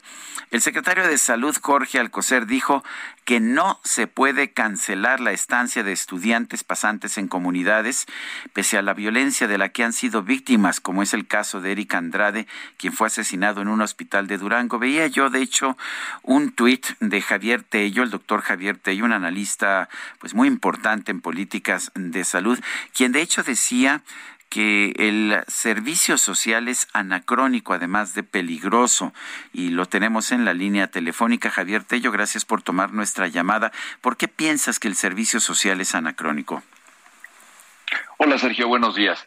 Mira, el servicio social fue creado en la, vaya, en la primera mitad del siglo pasado, en los años 30, por el doctor Gustavo Vaz, que eh, tenía la en ese momento la visión de que los eh, que se estaban eh, los muchachos que estaban graduando de medicina pudieran asistir a las comunidades a empaparse de estas necesidades que tenían en ese momento las comunidades rurales y que de paso le devolvieran a la nación todo lo que recibieron en su aprendizaje. Suena muy bonito, suena, perdóname, pero porque lo hay, a películas de Gabriel Figueroa o algo por el estilo, porque hay películas al respecto. Sin embargo, eh, esto ya ha cambiado.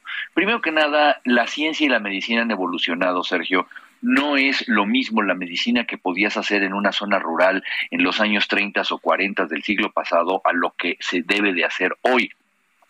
Un muchacho que se encuentra en el servicio social, primero que nada es un estudiante de medicina, no es un médico graduado, no tiene una cédula profesional. la reglamentación del servicio social te dice que cuando haces una práctica, tú tienes que estar supervisado por un profesional eh, de, de la carrera. Y en este caso no, sencillamente están abandonados ahí.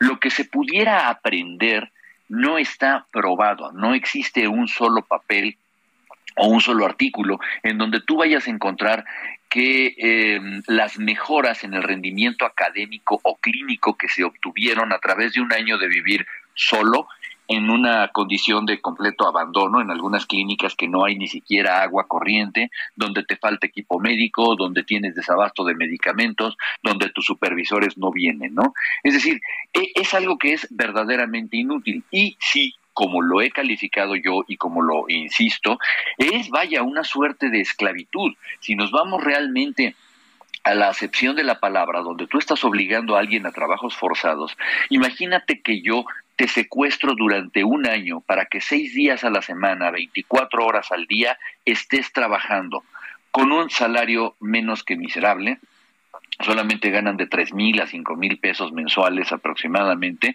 sin tener una seguridad profesional, sin quien nadie que te defienda si te llegan a demandar, y el día de hoy, además, con una creciente inseguridad. Porque mira, Sergio, eh, los peligros para los muchachos en servicio social han existido durante décadas, eso, es innegable. Sin embargo, hoy que tenemos además al crimen organizado y que además tenemos eh, a, las poblaciones que cada vez toleran menos las cosas, eh, hemos tenido y hemos sabido de casos de mujeres que son violadas o que son violentadas por sus propios supervisores. en resumen, Sergio, yo creo que el servicio social es algo que ya no debería de existir. Si lo que estamos buscando es darle un año más de entrenamiento a los estudiantes, démoselo, pero en las áreas que les interesan. Seguramente que hay muchachos que, que quieren ser investigadores médicos, mándalos un año a un laboratorio, o, o, los que quieren presentar su examen para la residencia médica, dales otro año de entrenamiento hospitalario, y los que quieran estar en consultorios de medicina familiar, llévalos a donde haya médicos que estén a cargo de ellos y les enseñen a llevar a cabo esto. Pero no estemos tratando de cubrir las necesidades de los gobiernos estatales o de las secretarías de salud de los estados o ahora próximamente de Bienestar solamente mandando estudiantes y poniéndolos en riesgo. La, dice si me parece que es correcto que es una forma de es una forma de esclavitud. Lo que no sabía yo es que no hay ningún tipo de documento, ningún tipo de estudio que demuestre pues que sí hay un aprendizaje, porque esa sería, digamos, la contraparte. Dices que no está demostrado que hay un aprendizaje. Absolutamente no, y me encantaría que alguien me, me, desmintiera, ¿no? Hay muchos estudios sobre el servicio social, sobre eh, a dónde se, se va dirigido, y curiosamente y mañosamente, todos están hechos sobre el beneficio directo que puede tener en la comunidad, que es, por cierto, lo único de lo, de lo entendible que pudo decir ayer el secretario de Salud, que no los quita porque no puede dejar descubierta la comunidad.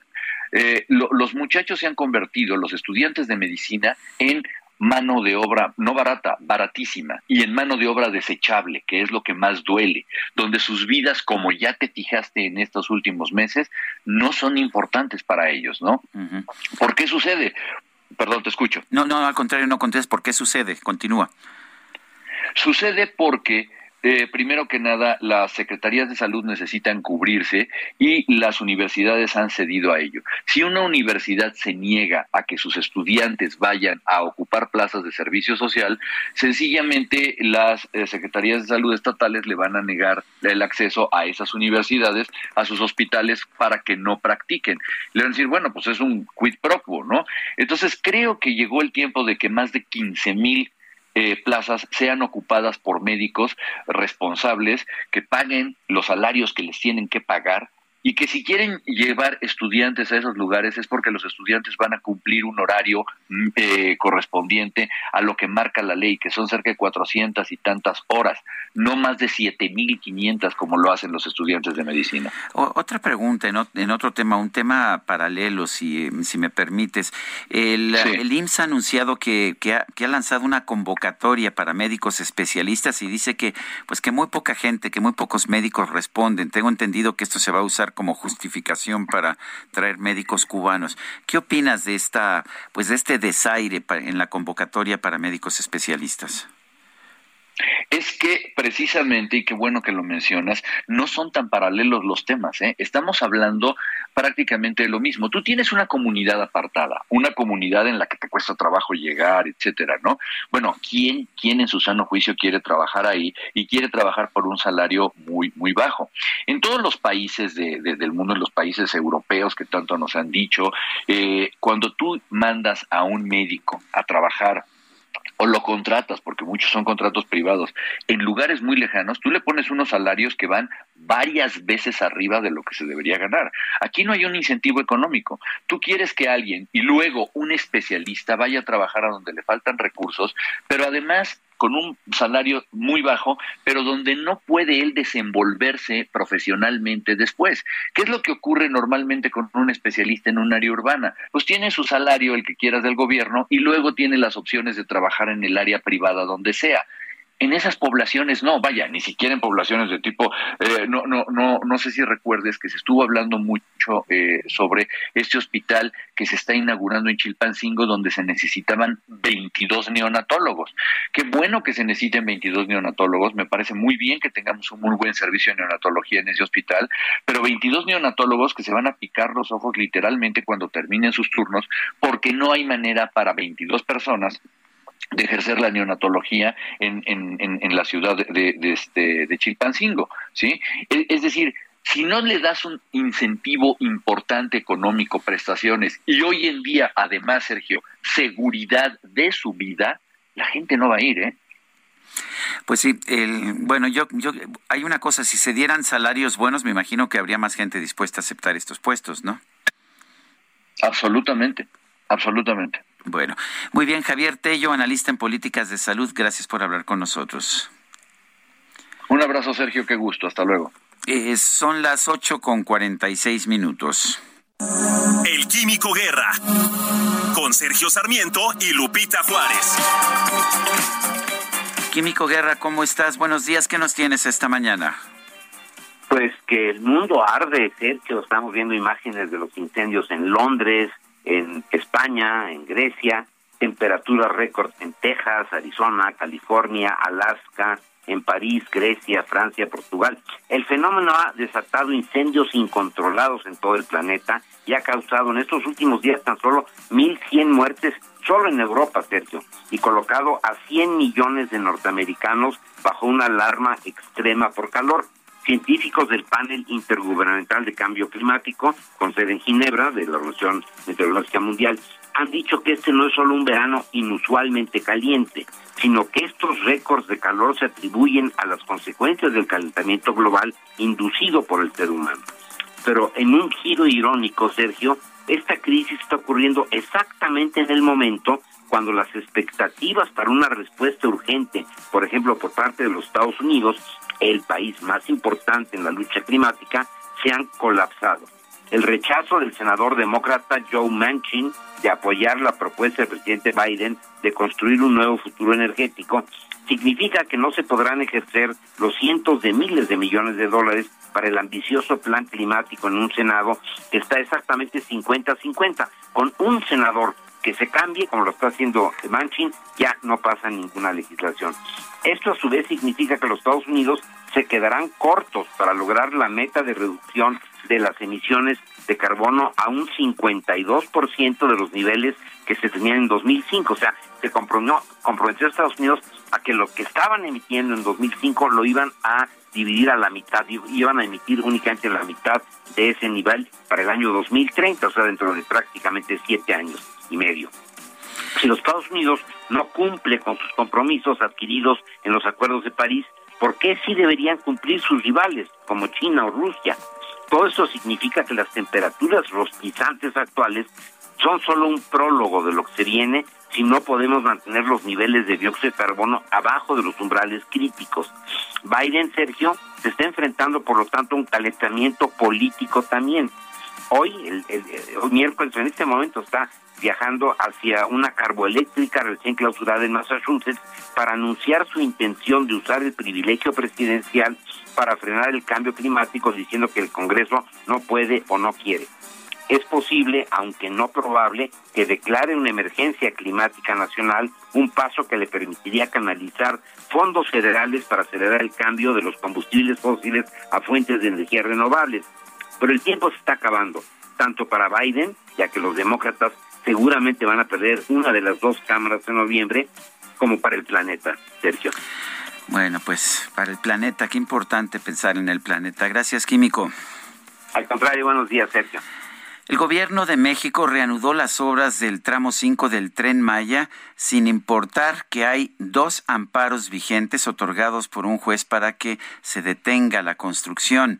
Javier Martín Reyes, profesor de la División de Estudios Jurídicos del CID, está en la línea telefónica.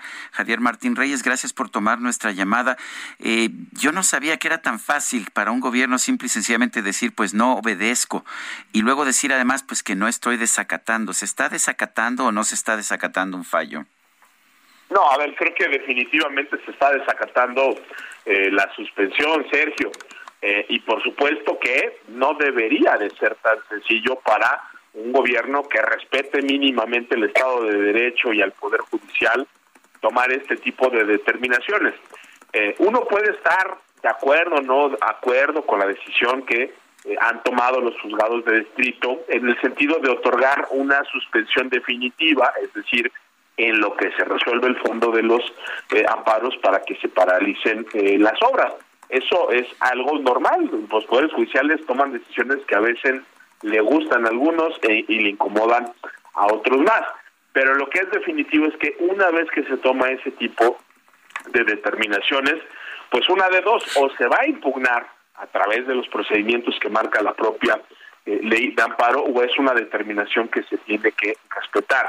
Y lo que estamos viendo aquí, Sergio, y que es muy preocupante, pues es una decisión completamente unilateral y que creo que raya claramente en la arbitrariedad, porque el argumento que están empleando para decir que sí pueden continuar con las obras, pues es simple y sencillamente eh, absurdo, ¿no?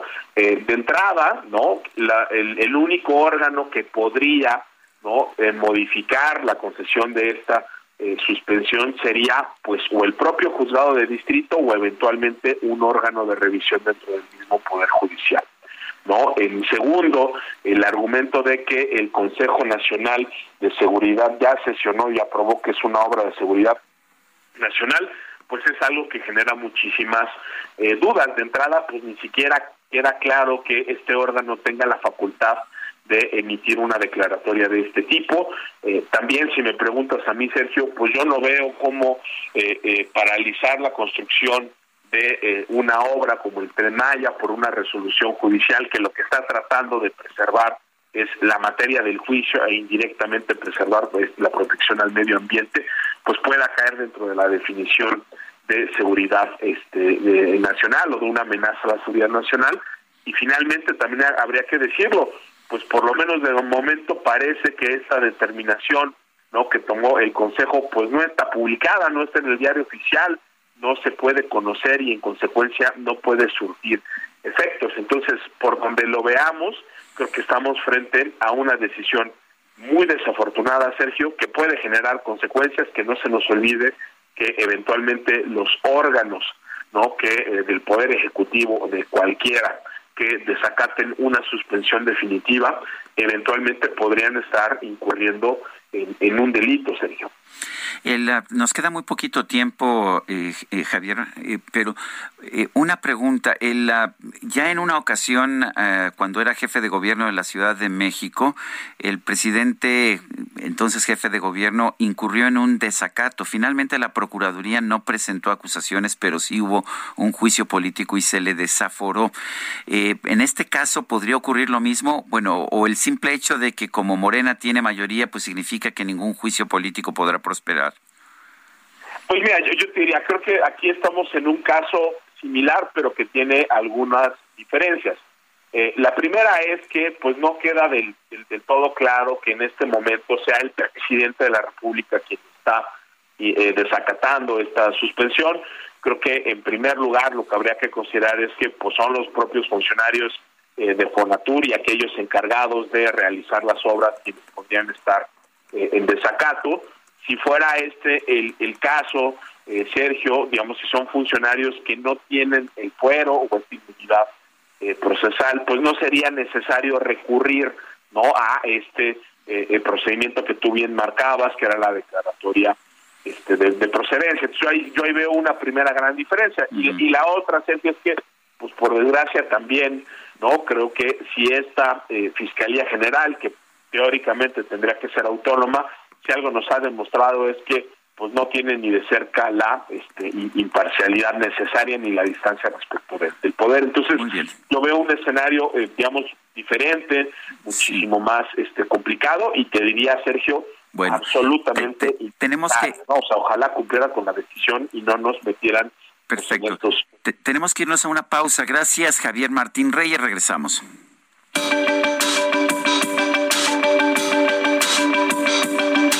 Sergio Sarmiento y Lupita Juárez quieren conocer tu opinión, tus comentarios o simplemente envía un saludo para ser más cálida esta mañana. Envía tus mensajes al WhatsApp 55 20 10 96 47.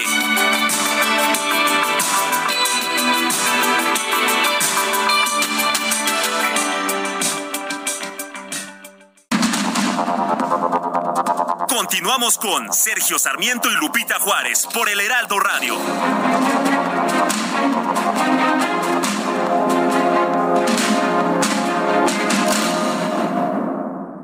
Emprendedores, consultores, proveedores e inversionistas, todos reunidos este 2 y 3 de septiembre en Expo Franquicias Guadalajara, las franquicias más exitosas del mercado en una sola sede. Regístrate en www.expofranquiciasguadalajara.com y vive la experiencia. Hashtag Expo Franquicias Guadalajara 2022. Conferencias y más al registrarse. Buenos días, soy la señora Lolita de Camacho. Primero que nada, felicitar a todo el equipo, decirles que me encanta su profesionalismo, amo su valentía para decir las cosas como son, pero ahora en este caso quiero mandarle un gran abrazo a Sergio Sarmiento por lo que le acaba de ocurrir, decirle que admiro su sensibilidad, que yo escucho su voz cuando se conmueve y pienso, este hombre es un buen hombre, un gran hombre, sensible, amoroso. Vaya para usted, Sergio, un abrazo cariñoso y lleno de respeto de quien lo sigue desde hace muchísimos años. Antes lo hacía al lado de mi esposo, por desgracia, eh, pues lo perdí. También él se fue a formar parte de nuestras estrellas. Por eso entiendo eh, su, su pérdida y le mando un abrazo enorme.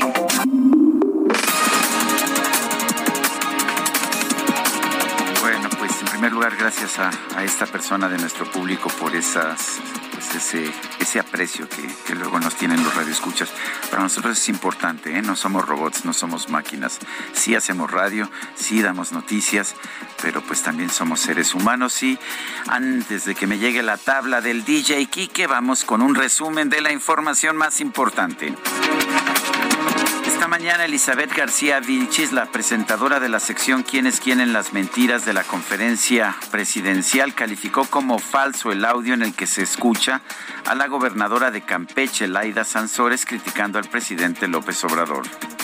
Aún sabiendo que son falsos o que están editados, publican audios y videos en redes sociales, los redes de comunicación eh, se prestan a una caja de resonancia. Este es el ejemplo de Jorge Triana, diputado federal por el Partido Acción Nacional, quien difundió un audio falso de la gobernadora de Campeche, quien supuestamente critica el actuar del presidente de la República. En efecto, es la voz de Laia Sansores, pero está editada. Bueno, también Alejandro Moreno dice que están editados los audios que Laida Sansores saca de él, pero en fin, la titular de la Secretaría de Seguridad y Protección Ciudadana, Rosa Isela Rodríguez, informó que seis estados concentran el 40, 49% de todos los homicidios dolosos en el país. 49% de los homicidios dolosos. Ellos son Guanajuato, Michoacán, Baja California, Estado de México, Jalisco y Chihuahua. Seguimos eh, trabajando para eh, en coordinación contra con las fuerzas entre las fuerzas estatales y federales. Bueno, eh, eh, por otra parte, la jefa de gobierno de la Ciudad de México, Claudia Sheinbaum, destacó que de acuerdo con la encuesta nacional de seguridad pública, la encuesta nacional de seguridad pública urbana, la capital del país tiene el nivel más bajo de percepción de inseguridad desde 2014. En los Estados Unidos, por lo menos 17 legisladoras demócratas fueron detenidas al realizar una protesta para exigir que se restituya el derecho al aborto en todo el país. El presidente de Rusia, Vladimir Putin, aseguró que no ha visto ningún deseo de Ucrania de cumplir con los términos del acuerdo de paz preliminar negociado el pasado mes de marzo. Secretario general de la Organización Meteorológica Mundial, Peteri Taalas, advirtió a la comunidad internacional que las olas de calor extremo, como las que afectan actualmente a Europa, serán cada vez más frecuentes debido al cambio climático. Te voy a cambiar el nombre en base a lo que has traído.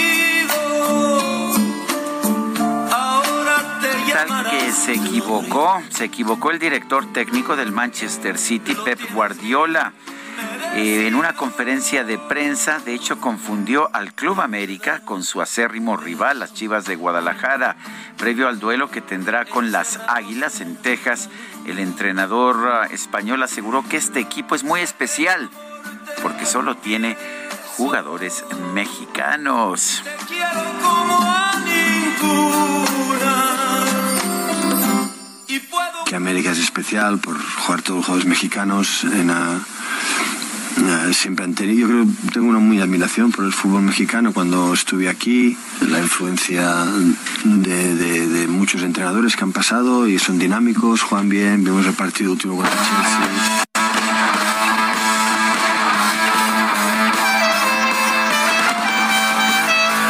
La micro deportiva.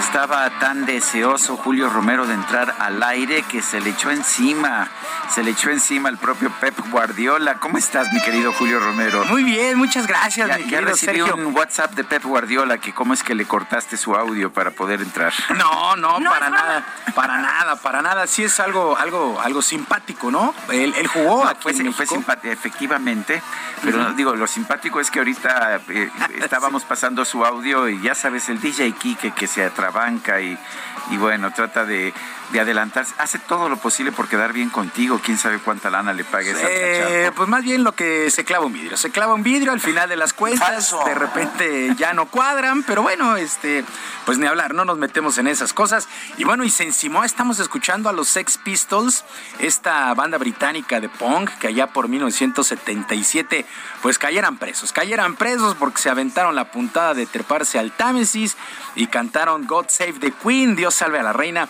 en el pleno jubileo 25 y entonces pues le cayó la policía y se los, los metieron presos. Es una de las anécdotas ahí que, tiene, que tienen los Sex Pistols, ¿no? De irle a cantar directamente a la reina God Save the Queen, pues una, un- una canción totalmente subversiva y pues me los metieron a la cárcel. Ay, bueno, bueno. En aquel lejano 1977. Mal portados. Sí, sí, la verdad es que sí. Bueno, gran banda los Sex Pistols.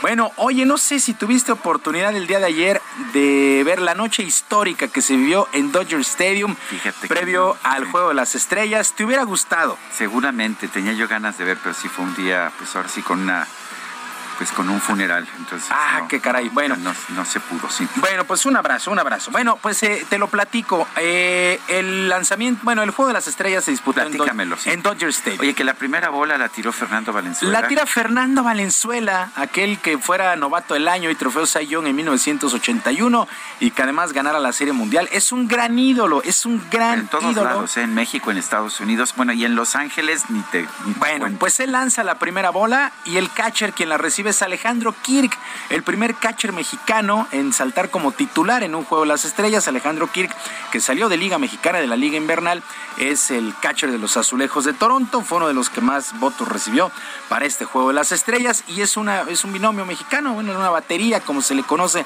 en el mundo del béisbol mexicana, la de la primera el lanzamiento de la primera bola previo al juego de las estrellas realmente grandioso. Todo lo que pasa. Fernando Valenzuela salva al béisbol de las grandes ligas. Recordarás que en 1981, cuando llega, viene una, eh, venía de una gran huelga.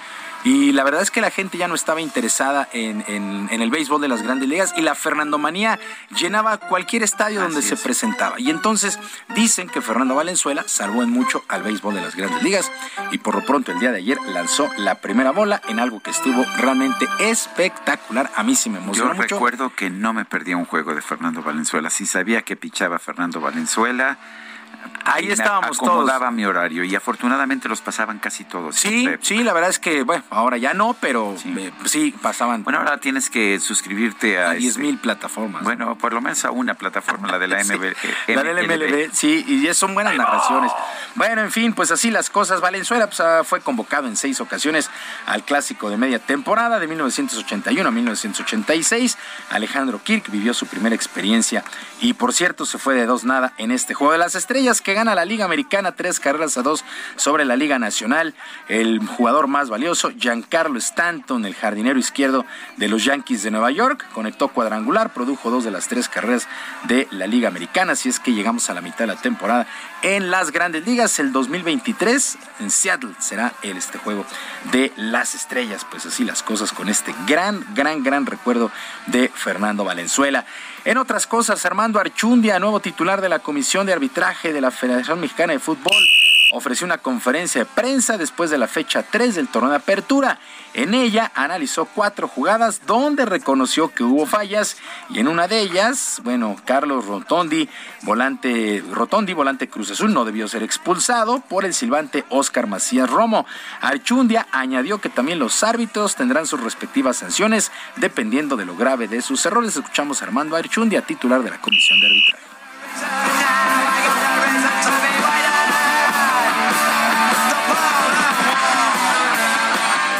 Pero hay de errores a horrores. Cuando sabemos que cometen horrores, bueno, pues sí tenemos que tomar decisiones que van en contra del trabajo del árbitro, desafortunadamente, pero así es, ellos saben las reglas, están perfectamente conocidas. Trataremos de ser lo más transparente posible en ese sentido y así periódicamente cuando tengamos estas reuniones verán que también aceptamos cuando las cosas no no se hacen bien. Es que el arbitraje mexicano en los últimos años ha ido en picada, muchos, muchos errores. Ojalá, ojalá se mejore en este asunto. Y ha trascendido en varios medios que Jaime Ordiales será el próximo director de selecciones nacionales tras la salida de Gerardo Torrado y de cara a la Copa del Mundo de Qatar. Hay que recordar que México no se clasificó ni a Juegos Olímpicos ni a los campeonatos mundiales del varonil sub-20 ni de la femenil, a pesar de que el selectivo de la femenil se disputó aquí en nuestro país en Monterrey. Ordiales actualmente tiene este cargo con Cruz Azul, con la máquina y ya habría recibido el visto bueno de su directiva para cambiar de aires. Así es que vamos a esperar a Jaime Ordiales como nuevo director de selecciones nacionales. Bueno, y todo listo para que esta noche a las 19 horas con 30 minutos el equipo de las Águilas del América se mida al Manchester City en duelo amistoso en la ciudad de Houston. Fernando Ortiz, técnico de las Águilas, sabe que esta clase de duelos viste mucho, aunque se traten de exhibición y cuenta prácticamente con toda su plantilla para este duelo.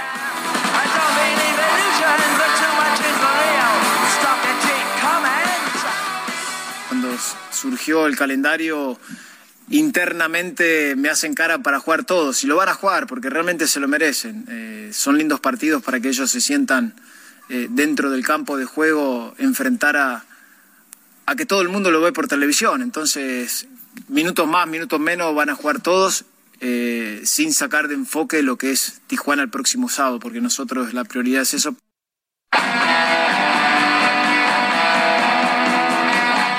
Ahí están las palabras de Fernando Ortiz. Eh, el equipo de las Águilas del América viene de perder 2 por 1 ante el Chelsea en su eh, anterior partido internacional. Y bueno, ya decíamos, o ya lo decía Sergio, la equivocación de Joseph Guardiola en la conferencia de prensa, que dice que el América juega con puros nacionales. Esas son las chivas, esas son las chivas. Pero bueno, así las cosas. Se le perdona, ¿no? A Joseph Guardiola es un Ah, gran técnico. no, no, no tienen por qué saberlo. Pero bueno, y el púgil mexicano Francisco El Gallito Estrada renunció al cinturón supermosca de la Asociación Mundial de Boxeo con la idea de mantenerse como campeón franquicia del CMB y buscar un tercer combate con el nicaragüense Román El Chocolatito García. En 2012, González se llevó la victoria. Eh, pero nueve años después, Estrada cobró venganza en una de las peleas más atractivas de la historia. Se lanzaron 2.529 golpes en 12 rounds en la pasada pelea entre eh, el Gallo Estrada, Francisco el Gallo Estrada y Román el Chocolatito González. Se va a repetir, habrá una tercera que le estamos esperando prácticamente todos. Sergio, amigos del auditorio, la información deportiva este miércoles. Les recuerdo rápido nuestras vías de comunicación en Twitter. Estoy en arroba jromerohb, en arroba jromerohb, además de nuestro canal de YouTube Barrio Deportivo, todos los días, de lunes a viernes a las 7 de la noche. Que es un extraordinario miércoles para todos. Gracias, Julio Romero. Buenos días.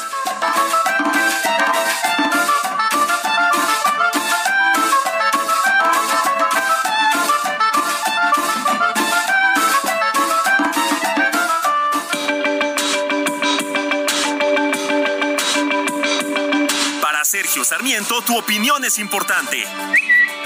Escríbele a Twitter en arroba Sergio Sarmiento.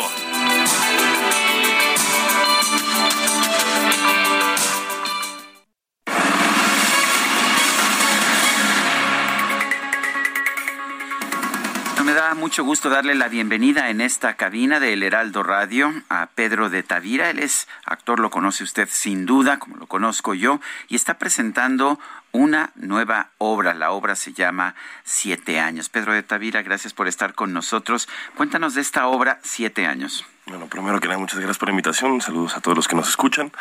Eh, bueno, Siete años es una obra que está basada en una película española del mismo nombre, que se llama Siete años. Y la anécdota es la historia de cuatro amigos que tienen una empresa de tecnología bastante exitosa, que se llama Arca.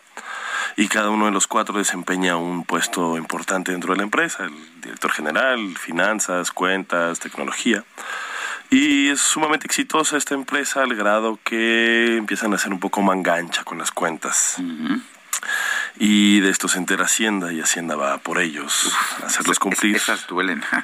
Pues exacto. Y entonces los cuatro amigos que se sienten igual de culpables eh, no saben qué hacer como para no solo salvarse ellos, sino salvar la empresa, que es lo que parece ser que más les importa. Entonces llaman a un mediador que los convoca a que entre los cuatro o los cinco con el mediador decidan quién se echará la culpa y salvará a los demás. Y de eso va la obra. Pues suena, suena interesante. Dices que, que esta obra es originalmente española. ¿Cuándo se escenificó en España? Es una Ah, película. es una película. Es una película, sí. Eh, Es que no vi la película y bueno. Yo tampoco la vi, no quise verla. Yo creo que es mejor no verla, sobre todo si haces una obra que se basa en una película, es mejor no verla, ¿no? Yo creo que es mejor, sí, en este caso sí. Es mejor, para- sobre todo para no, no contaminar, porque eso es España, aquí es México y aquí hicimos Claro, es otra cosa. Me imagino que está, como dicen, tropicalizada. Así es, sí, sí, sí. ¿Y qué, qué personaje representas, Pedro? Yo hago el personaje de Luis, que es el jefe de tecnología. Y es el personaje que... O sea, que eres nerd y tech. Exacto. y daría la impresión de que es el personaje más más débil o más fácil de manipular. Eso es lo que está también bastante entretenido de la, de la obra, que, que estos cuatro amigos representan también como una serie, hay una serie como de estereotipos dentro de la, de la, la gente que trabaja en oficinas y demás podrá entender como este tipo de jefe o este geek de acá o el de que maneja los clientes o el de finanzas. Y al mismo tiempo sirve mucho para hablar de las relaciones personales porque son amigos muy cercanos y se pone sobre la mesa que está que es más importante si salvarme a mí salvar mi pellejo salvar a mi amigo sacrificar a mi amigo. Y eso pone también en juego la relación. Hay una mujer que es la directora de finanzas entonces la posición de la mujer dentro de la empresa de estos cuatro hombres tres hombres de cómo la ven y cómo piensan incluso llegan a decir que por ser mujer será más fácil para ella la cárcel cosas bastante complicadas, ¿no? Así es. ¿Quiénes te acompañan en la escena? ¿Quiénes son tus compañeros actores? Son Alejandro Morales, Pablo Perroni, eh, Janine Derbez, que alterna junto con Rocío Verdejo, eh, José Ramón Berganza, yo y Cristian Magaloni, que alternamos el personaje de Luis. ¿Cuándo empiezan o cuándo empezaron? Nosotros empezamos el 26 de abril, si no me Ah, ya llevan, ya llevan un Ya buen llevamos, tiempo, ya de hecho estamos entrando en la recta final, terminamos el 3 de agosto, o sea, nos quedan tres semanas. Este, y pues nada, invitar a la gente que se dé una vuelta al Foro Lucerna, que estamos martes y miércoles a las ocho y media. Además me encanta el foro Lucerna, fundado por Perroni y por este Mariana, Mariana Garza, un, un gran lugar. A mí me, me gusta, es de mis teatros Los dos teatros, el Teatro Milán y, el, y el Foro Lucerna que están ahí. Entonces, ¿qué días están? Estamos martes y miércoles a las ocho y media. Martes y miércoles a las ocho y media. ¿Estás contento en la obra? Muy contento, muy contento. Bueno, Me lo pues paso muy bien y la gente parece disfrutarla. Tiene, la obra tiene mucho humor negro y mucho... Hay mucha reflexión, pero siempre ligero y con un humor negro bastante interesante. Pues Pedro de Tavira, gracias por invitarnos a ver siete años. La plática es muy sabrosa, ya se me antojó. Sí, oje, te esperamos por ahí. Estaré, estaré por allá, sí, estaré por allá, aunque no, mi problema entre semana es que como para estar aquí eh, a las seis de la mañana me levanto a las cinco, entonces apenitas llego, pero Pero bueno. apenitas. Bueno, pero de hecho a veces los fines de semana me voy caminando allá al Milán y al Lucerna a ver, bueno, siempre veo a ver qué, qué, se le, qué se le ocurrió a don Pablo Perroni, qué obras está teniendo. Gracias por, gracias por estar con nosotros. Al contrario, gracias a ustedes por su tiempo. Bueno, pues son las nueve con 19 minutos. La percepción de inseguridad en México aumentó, es mayor entre las mujeres, según la reciente encuesta divulgada este martes por el Instituto Nacional de Estadística y Geografía, el INEGI. Y tenemos en la línea telefónica a Mario Alberto Santillana. Él es director general adjunto de Encuestas Nacionales de Gobierno, Seguridad Pública y Justicia del INEGI. Mario Alberto Santillana, buenos días, gracias por tomar esta llamada y cuéntanos qué, qué nos dice esta encuesta, esta encuesta de percepción de la inseguridad. Eh, buenos días, Sergio. Buenos días a tu auditorio. Eh, efectivamente, el día de ayer pues publicamos ya la edición número 36 de esta encuesta trimestral que realiza el INEGI sobre la percepción de la seguridad pública en las principales ciudades del país y eh, pues 67.4% de la población eh, considera que vivir en sus ciudades es inseguro, eh, 72.9% de las mujeres, 60.9% de los hombres. Vemos un incremento sostenido eh, prácticamente desde el mes de septiembre de 2021, cuando alcanzamos 64.5%, que es eh, la cifra más baja. Pero ahora, bueno, hemos hemos tenido eh, ya eh, dos incrementos, tres incrementos con este y eh, pues vemos una tendencia ya marcada sobre la sensación de inseguridad y eh, vemos que las expectativas de inseguridad también eh, van una, con una tendencia a la, a la alza, con niveles superiores al 60%, en donde, eh, bueno, se van, se van deteriorando sobre todo en aquellas regiones eh, en que se en que esta percepción es, es mayor no esta percepción de inseguridad eh, tenemos a las ciudades de Fresnillo de Zacatecas eh, a la en Ciudad Obregón Sonora eh, también eh, algunas ciudades del Estado de México que tienen eh, niveles cercanos al 90%. En cambio, bueno, en ciudades donde la percepción es menor, también las expectativas son relativamente positivas.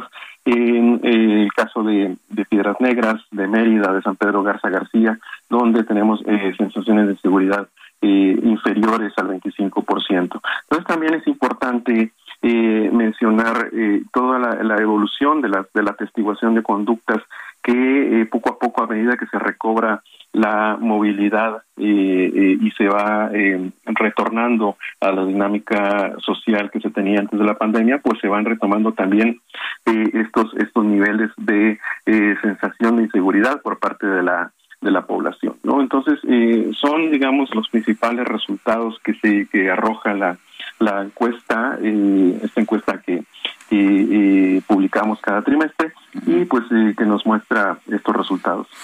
viéndolo en el largo plazo, porque a veces digo vemos cada encuesta, yo veo cada encuesta cada trimestre, pero pero está aumentando la percepción de inseguridad o está bajando ya en el largo plazo. Si vemos a lo que teníamos hace tres años, cuatro años, por ejemplo, cómo cómo qué está pasando.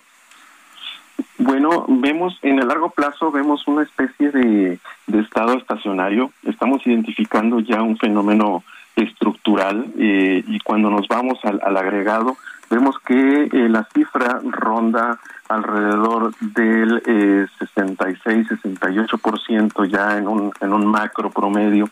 Eh, nos podríamos llegar a la, a la conclusión de que en este, al menos en este, en este periodo, digamos, eh, eh, en lo que abarca la, la, encuesta, dos de cada tres personas se sienten inseguras en su ciudad.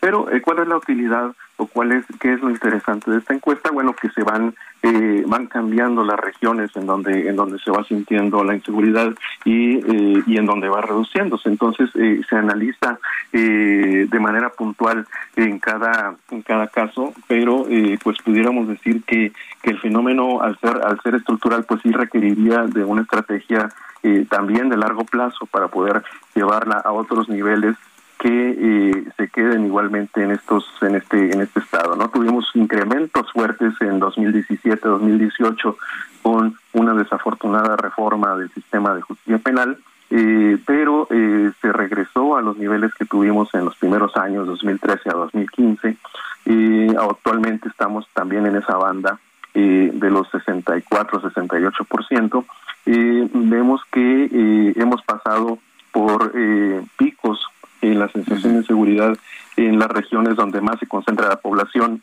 En el caso de Tijuana, primero, después pasamos a Michoacán, Tamaulipas, eh, el área metropolitana de la Ciudad de México. Entonces, básicamente lo que nos dice la encuesta es que, que el fenómeno se atiende en unos lugares, pero se empieza a deteriorar en otros y, y, es donde, donde precisamente eh, cae este estado estacionario. Gracias, Mario Alberto Santillana. Nosotros tenemos que irnos a una pausa y regresamos.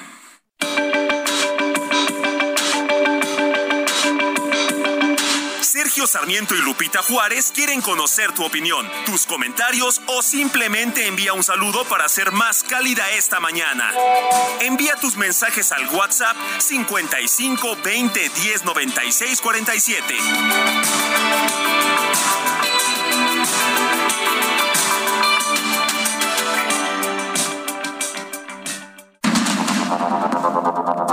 Continuamos con Sergio Sarmiento y Lupita Juárez por el Heraldo Radio.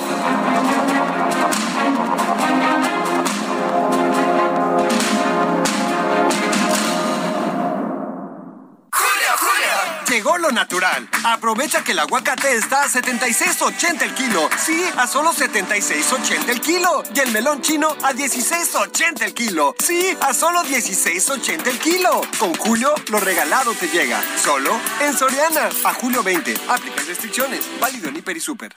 Gastrolab. Historia, recetas, materia prima y un sinfín de cosas que a todos nos interesan. Hola amigos del Heraldo Radio, soy el chef Israel Areche de Gastrolab y hoy les traigo un producto, un manjar marino, que se ha saboreado en los últimos siglos desde los paladares más exigentes del mundo hasta cualquier persona que tenga un poquito de curiosidad. ¿De qué se va a tratar? Se va a tratar del caviar, que justo en esta semana vamos a celebrar el Día Mundial y es importante entender qué es el caviar. Pues este va a ser la hueva de una especie llamada esturión y es muy importante recordar que hay que buscar el caviar de especies de cultivo, ya que es una especie amenazada en peligro de extinción y es importante que sea de acuacultura o de cultivo. Vamos a encontrar que en los mares, tanto de Medio Oriente como de Asia, va a estar esta especie, aunque al día de hoy vamos a encontrar también otras variantes que puede ser de abadejo de Alaska, que puede ser de carpa, de lumpo, de trucha, de salmón, que es más asequible y vamos a aportar con el cuidado de la especie. Ahora, ¿qué es lo que sigue? Una cucharada de nácar y a disfrutar. Y si quieren saber de las virtudes nutrimentales, no olviden visitar gastrolabweb.com. Llegó una oferta que está de wow y de miau. 3x2 en todo el departamento de mascotas. Y además 3x2 en todas las galletas, café, sustitutos de cremas para café y en todos los cereales y barras Kellogg's. Con Julio, lo regalado te llega. Solo en Soriana. A julio 21. Aplica restricciones. Turn up your sound system to the sound of Carlos Santana. In the GMB. The refugee Oh, camp. Maria, Maria. She remind me of a West Side Story. Growing up in Spanish Harlem. She living the life just like a movie star.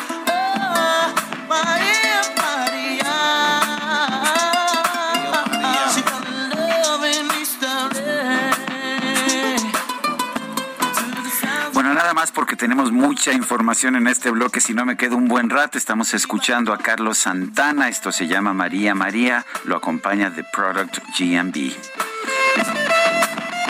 Me encanta, escuche esa guitarra. Bueno, vámonos a las calles de la Ciudad de México. Alan Rodríguez, adelante. Muy buenos días. Continuamos dando seguimiento a lo que es la audiencia para los imputados por los delitos de homicidio, lesiones y daño a la propiedad derivados del accidente de la línea 12 del metro, en donde ya sabemos perdieron la vida lamentablemente 26 personas. Cerca de las 9 de la mañana, el juez de control José Luis Palacios determinó la vinculación a proceso para todos los imputados por estos delitos. Y bueno, con esto se ha determinado en estos momentos un receso. Se estará retomando lo que es este proceso dentro de unos cuantos minutos. Así lo informó el abogado defensor de las víctimas, Teófilo Benítez, que nos ha informado que después de esto se dará la discusión de lo que son las medidas cautelares. Y es que, como sabemos hasta el momento, todos estos delitos que se les han imputado son culposos y por ese motivo es muy posible que se lleve su proceso en libertad. Sin embargo, este abogado ha informado que estará solicitando y estará buscando la imposición de un brazalete que permita tener en control a los ahora vinculados. Por lo pronto es el reporte que tenemos. Vamos a continuar dando seguimiento a esta audiencia y esperar cuál será el resultado final que se dé el día de hoy. Muy bien, gracias Alan Rodríguez. Expo Mueble Internacional se va a llevar a cabo del 17 al 20 de agosto en Expo Guadalajara. Tenemos en la línea telefónica Roberto Quiñones Cornejo, coordinador del Comité Organizador de Exposiciones en la Asociación de Fabricantes de Muebles de Jalisco. Roberto Quiñones, gracias por tomar nuestra llamada. ¿Qué tan importante es esta Expo Mueble Internacional? Buenos días, Sergio. Buenos días a todos. Buenos Pues, días. La expo que se celebra en agosto es, pues, el, es junto con la de febrero, son los dos eventos muebleros más importantes que se realizan en América Latina y obviamente en México. Eh, es, es, es de, de- de- ¿Qué tan importante es cuántos, eh, cuántos expositores hay, por ejemplo, cuántas empresas participan y qué podemos encontrar? En esta expo, eh, la de agosto, hacemos dos exposiciones simultáneas. Hacemos la Tecnomueble, que es donde está toda la pro- proveeduría mueblera, desde maderas, triplay, tela, azul espuma, pinturas. Es una gran exposición tecno- de, todo lo que son la proveeduría del mueble. Y hacemos junto, en el mismo área, una exposición mueblera que tiene más de 400 expositores y la de Tecnomueble tiene 150 expositores con todo lo que es maquinaria y todo lo relacionado. Este es una expo muy grande, esperamos arriba de 24 mil personas, 24 mil visitantes y compradores, y es donde se reúnen pues todas las empresas y personas que tienen algo que ver con el sector mueble. Eh, ¿Son nada más participantes de Jalisco o son de todo el país? No, no, vienen de todo el país, absolutamente de todos lados, desde Monterrey, Tijuana, Puebla, todo el Bajío, es una con muchísima gente visitantes, pues es que es el polo que espera la gente para proveerse de muebles y los productores de vender muebles. Entonces es una expo nacional muy importante. También tenemos bastantes visitantes extranjeros. Es increíble el crecimiento de, eh, de compradores americanos y canadienses que tenemos, pues debido a las situaciones que están en el mundo.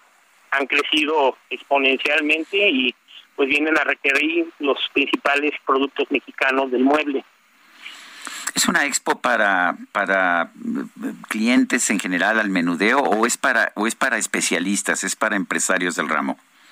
Mira, ahorita es muy difícil cerrarse, es básicamente para especialistas de todos los sectores. Viene mucha gente de hoteles, vienen muchos arquitectos, diseñadores de interiores, vienen este pues compradores profesionales que tienen tiendas pero también estamos abiertos a los visitantes, no hay ningún problema, ya cada quien decide en su stand cómo, cómo comercializa sus productos, ¿verdad? Sí, el, ah, todavía se puede se puede alguien inscribir algún expositor o ya está cerrado, digo, porque esto ya es el 17 de agosto. Sí, bueno, básicamente estamos al 95, 96% de, de su capacidad en expositores, hay algunos espacios, tenemos pabellones nuevos que hemos hecho este para pues pequeños y medianos expositores que quieran pues ahora sí que exponer sus productos y tener una ventana un vitral muy importante de ventas a nivel nacional e internacional. Este también viene mucho visitante de Sudamérica y de Centroamérica y hasta de Europa. Hay pabellones de diferentes países de Brasil hay pues de todo México.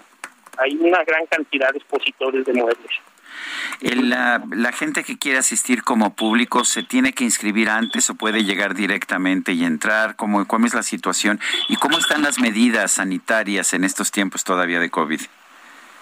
Sí, mira, este Expo Guadalajara tiene las medidas más estrictas de cuidado para la situación que se vive de COVID. Somos, la Expo Guadalajara es la única expo a nivel nacional registrada por la Agencia de Estados Unidos que se dedica a estas supervisiones de de esa pandemia, está certificada al 100, las medidas son estrictas, debes de registrarte de preferencia en Expo Mueble Internacional, es muy fácil registrarte, hay que pedir unos cuantos datos, deben de hacerlo antes para que sea ágil la entrada, eh, también se puede registrar en la entrada, pero de preferencia se debe registrar uno antes para tenerlo bien preparado su gafet y todos los datos. Pues Roberto Quiñones Cornejo, coordinador del Comité Organizador de Exposiciones en la Asociación de Fabricantes de Muebles de Jalisco, gracias por tomar nuestra llamada. Aquí los esperamos del 17 al 20 en Expo Guadalajara. Muchas gracias, Sergio. Gracias a ti. Son las 9.39. Vamos con Mónica Reyes. Nos tiene información. Adelante, Mónica. ¿Cómo están? Muy buenos días. Pues les platico que llegaron los días únicos. Cámbiense amigos a Citibanamex y disfruten de promociones únicas en todos nuestros productos. Descubran cuál es el ideal para su momento de vida. Además, al contratar, participan para ganar boletos para el Fórmula 1 Gran Premio de la Ciudad de México 2022, presentado por Heineken. La vigencia es del 1 al 29 de julio del 2022. Las bases de la promoción están en www.citibanamex.com diagonal días únicos de contratación y comisiones en www.citibanamex.com. Ahora sí, regresamos de nuevo con ustedes. Gracias. Gracias a ti, Mónica Reyes.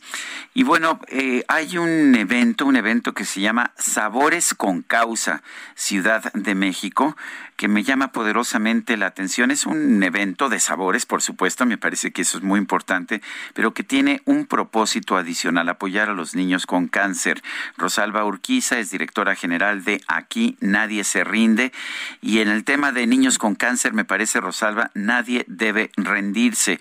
¿Cómo, cómo va a ser este evento, Sabores con Causa Ciudad de México, y en qué ayuda a aquellos que no deben rendirse? Muchas gracias, Sergio, por el espacio. Bueno, pues Sabores con Causa, esta es su décima edición. Es, como, como tú dices, un evento gastronómico en el que reunimos 30 de los mejores chefs de la Ciudad de México quienes nos muestran un platillo eh, de su gastronomía eh, y además nos acompañan diferentes marcas eh, de bebidas, tanto destilados, café, como otro tipo de bebidas. Eh, todo lo que ingresa gracias a este evento nos apoya a continuar nuestra labor. Nosotros ya tenemos 17 años eh, apoyando a los niños, niños y adolescentes con cáncer y a sus familias en el financiamiento del trasplante de médula ósea y otros programas como acompañamiento psicológico, capacitación para que ellos tengan un ingreso extra, entre otras cosas. Bueno, pues esto suena, esto suena bien. El, ¿Dónde se va a llevar a cabo y en qué fechas este evento? Eh, es este sábado 23 de julio, es en el Hotel Livacua, eh, y ustedes pueden adquirir sus boletos en nuestra página de internet aquinaeserrinde.org.mx. ¿Dónde está el Hotel Live Aqua? Está en Santa Fe, junto a, seguramente todos identifican en el, el edificio del Pantalón, que es llamado como el edificio del Pantalón, a un lado está. Eh, gran edificio, obra de arquitectura de uno de nuestros grandes arquitectos, este eh, Teodoro González de León, por eso hay que identificarlo, además hay que conocer la arquitectura. Pero, ¿qué, qué va a pasar cuando llegue, cuando llegue uno allá a Sabores con Causa? ¿Qué se encuentra Mira, uno? Sergio, tú como comensal pagas 1.200 pesos Sí. y entras, digámoslo así, como a una feria de, de chefs reconocidos en donde puedes probar las veces que tú quieras de todos los restaurantes. Una vez que tú pagas tu boleto, no vuelves a sacar la cartera para nada. Tienes derecho a comer las veces que quieras de los restaurantes y tomar de todas las bebidas que, que nos, son- nos acompañan gracias a nos- nuestros patrocinadores. Además es un ambiente muy, eh, bueno, pues el hotel, si, eh, los que lo conocen, es un hotel muy bonito, muy elegante. Entonces estamos en un espacio no solo en el que disfrutamos de estos platillos, sino también en una- un ambiente eh, familiar, de, de, de mucha alegría, porque no solo estamos viviendo este evento, sino estamos apoyando a los niños con cáncer. Pues esto me suena, me suena muy bien. ¿Cómo se apoya? Eh, ¿Es, ¿Es el dinero? ¿Se utiliza una parte del dinero? ¿Cómo es esta ayuda? El 100% de los ingresos de- del evento van para la institución. Los chefs están ahí donando su trabajo. Eh, obviamente tenemos diferentes patrocinadores que nos ayudan a hacer realidad el evento para que no nos cueste eh, dar nada. Hay patrocinadores que nos ayudan con los productos de limpieza, el hotel no nos cobra el, espacio. En fin, eh, lo que buscamos es que no gastar nada para hacer el evento y que todos los ingresos 100% vayan a los tratamientos que, que otorgamos a los niños con, con cáncer. Obviamente este es uno de los de las actividades que lleva, ah, lleva a cabo la institución. Hay muchas otras formas de ayudar, desde voluntariado, donantes recurrentes, ah, con cargo a tu tarjeta de crédito, en fin, muchas formas de ayudar que pueden también eh, visualizar en nuestra página de internet. Pues yo quiero agradecerte, Ro- Rosalba Urquiza, directora general de Aquí Nadie Se Rinde, por habernos hecho esta invitación. Gracias, a Sergio, a ti por el espacio y por favor nos vemos este sábado ahí, a ti y a todos tus radioescuchas. Gracias, muy amable Rosalba. El presidente López Obrador aseguró que su gobierno va a entregar fertilizante gratuito a dos millones de productores del campo. Juan Carlos Anaya Castellanos es director general de Grupo Consultor de Mercados Agrícolas. Juan Carlos, gracias por tomar la llamada. Eh, ¿Cómo ves este, este anuncio por parte del gobierno federal? Buenos días y gracias por la invitación. La verdad es que es un anuncio que sorprende, en virtud de que primero este, la compra anunciada de un millón de toneladas sorprende porque la realidad no importamos tanto de Estados Unidos, siempre compramos más de los mercados de China, Rusia, India y otros países.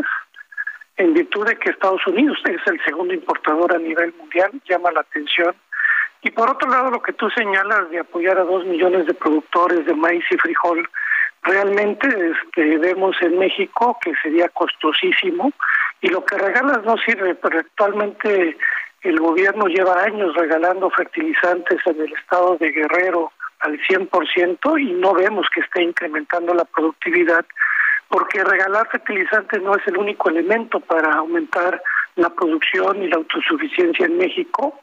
Realmente en los últimos tres años nos hemos mantenido con la misma producción en granos, en otros productos hemos aumentado como el sector hortofrutícola, pecuario, pero en granos y oleaginosas es nuestro talón de Aquiles no aumentamos la producción y la realidad yo veo que es una medida más populista que realmente productiva. O sea, no, no, no piensas que, que con este programa se vaya a incrementar la, la producción de, de estos productores que están siendo apoyados. No, porque eso se requiere mucho más cosas como semillas mejoradas, yo no hablo de genéticamente modificadas, cambiar al pequeño productor, principalmente del centro y sureste, a usar variedades que en lugar de que le den dos, tres toneladas por hectárea, podamos incrementarlo a cinco o seis toneladas por hectárea.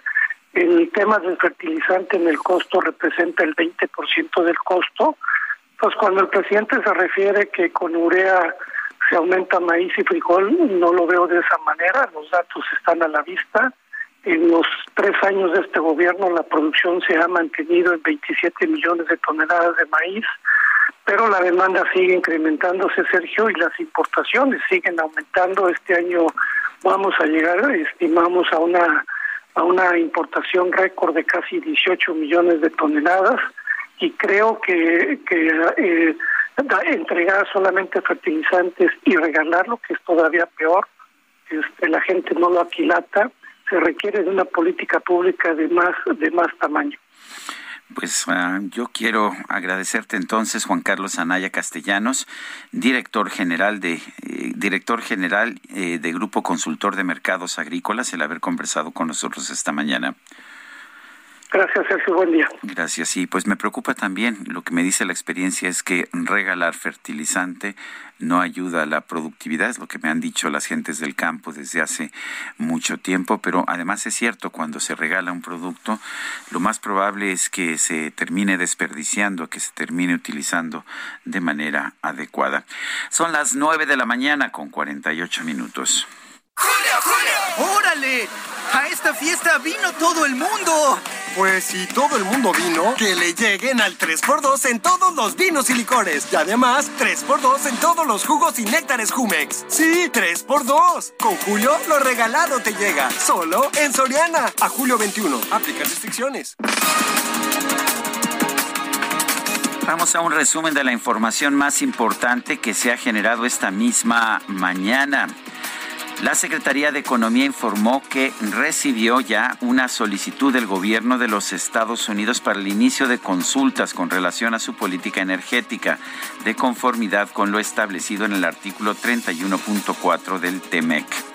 Hay una inconformidad promovida por algunos empresarios, más que nada de país nuestro, más que de los estadounidenses o canadienses, sobre nuestra política energética pero si ustedes ven la información, todos los del Reforma, y desde luego Carmen Aristegui, la señora Drescher, y todo ese grupo, no ayer, desde antier, ya están hablando de que, ahora sí, como celebrando que nos sancionen por nuestra política energética, están más a la derecha, aunque parezca increíble, que el mismo Trump bueno, esta es la voz del presidente de la República, Andrés Manuel López Obrador, que se refirió precisamente a esta, a esta inconformidad del gobierno de los Estados Unidos al respecto de la política energética de México.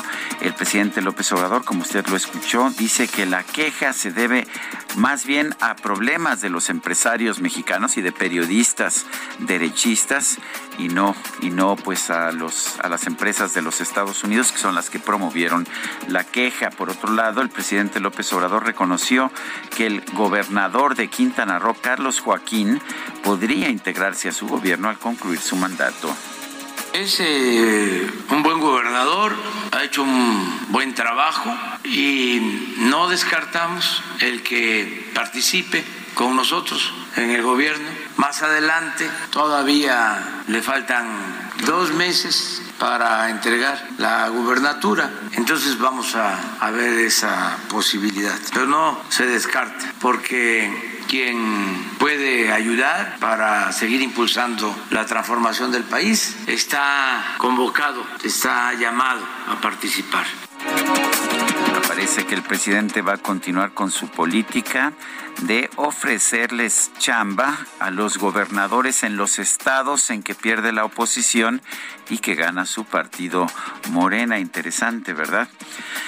El gobernador de Sonora, morenista él, sí, Alfonso Durazo, y la titular de la Secretaría de Seguridad y Protección Ciudadana, Rosa Isela Rodríguez, encabezaron la primera reunión de la Conferencia Nacional de Secretarios de Seguridad Pública de las zonas noreste y noroeste.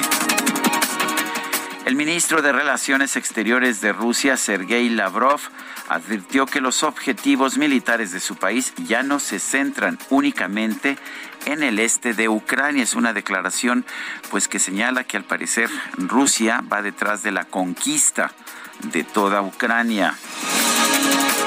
El presidente del gobierno español, Pedro Sánchez, confirmó que más de 500 personas han muerto en su país a causa de la ola de calor que afecta a Europa.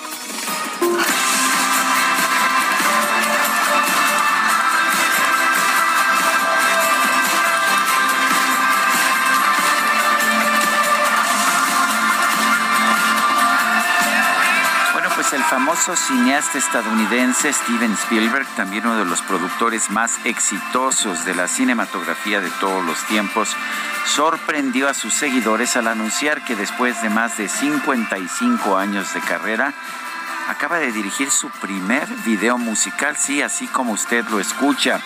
Se trata del videoclip de la canción Cannibal del músico británico Marcus Mumford, el cual fue grabado a comienzos de este mes utilizando únicamente un celular y esto en una sola toma. ¿Qué le parece a usted? Pero el productor Steven Spielberg, él dirige, él produce, lo hace para este músico británico, pero lo hace con un celular y de una sola toma. Son las no sé si tenemos, no, nueve, de la mañana con 53 minutos. Bueno, pues ah, no sé si ya se nos acabó el tiempo, eh. Ah, no, tenemos más información. Es que ya no sabía yo qué lo que estaba pasando por aquí. Tenemos más información. Están siendo procesados. Ya eh, la juez que lleva el caso encontró elementos para iniciar proceso a 10 detenidos por la balacera de Topilejo en la Ciudad de México. La juez de control decidió vincular a proceso a 10 de los hombres detenidos tras el enfrentamiento con policías que tuvo lugar en Topilejo, en Tlalpan, al sur de la Ciudad de México el pasado 12 de julio. Según la Fiscalía Capitalina, la jueza encontró elementos para detenerlos por su participación de estos sujetos en los delitos de secuestro, homicidio calificado en grado de tentativa, asociación delictuosa, cohecho, delitos contra la salud, posesión de armas de fuego en modalidad de acopio y de uso exclusivo de las Fuerzas Armadas. Se nos acabó el tiempo. Se nos acabó el tiempo. Quiero invitarlo a que nos escuche mañana nuevamente a las 7 de la mañana. Aquí estaremos a partir de ese momento. Y lo dejamos con otra de Carlos Santana. Aquí, de hecho, participa junto con Maná. Esto se llama Corazón Espinado. Es una de mis favoritas. Y, le recomiendo saber si nos alcanzamos a escucharlo. El duelo de guitarras que tiene lugar entre el propio Carlos Santana y este Sergio Ballín de de Maná, vale la pena escucharlos. Entonces, pues nos, nos escuchamos mañana. Hasta entonces, gracias de todo corazón.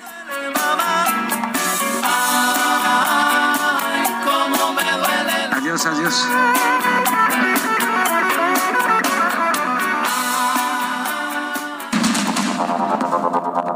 Heraldo Media Group presentó Sergio Sarmiento y Lupita Juárez.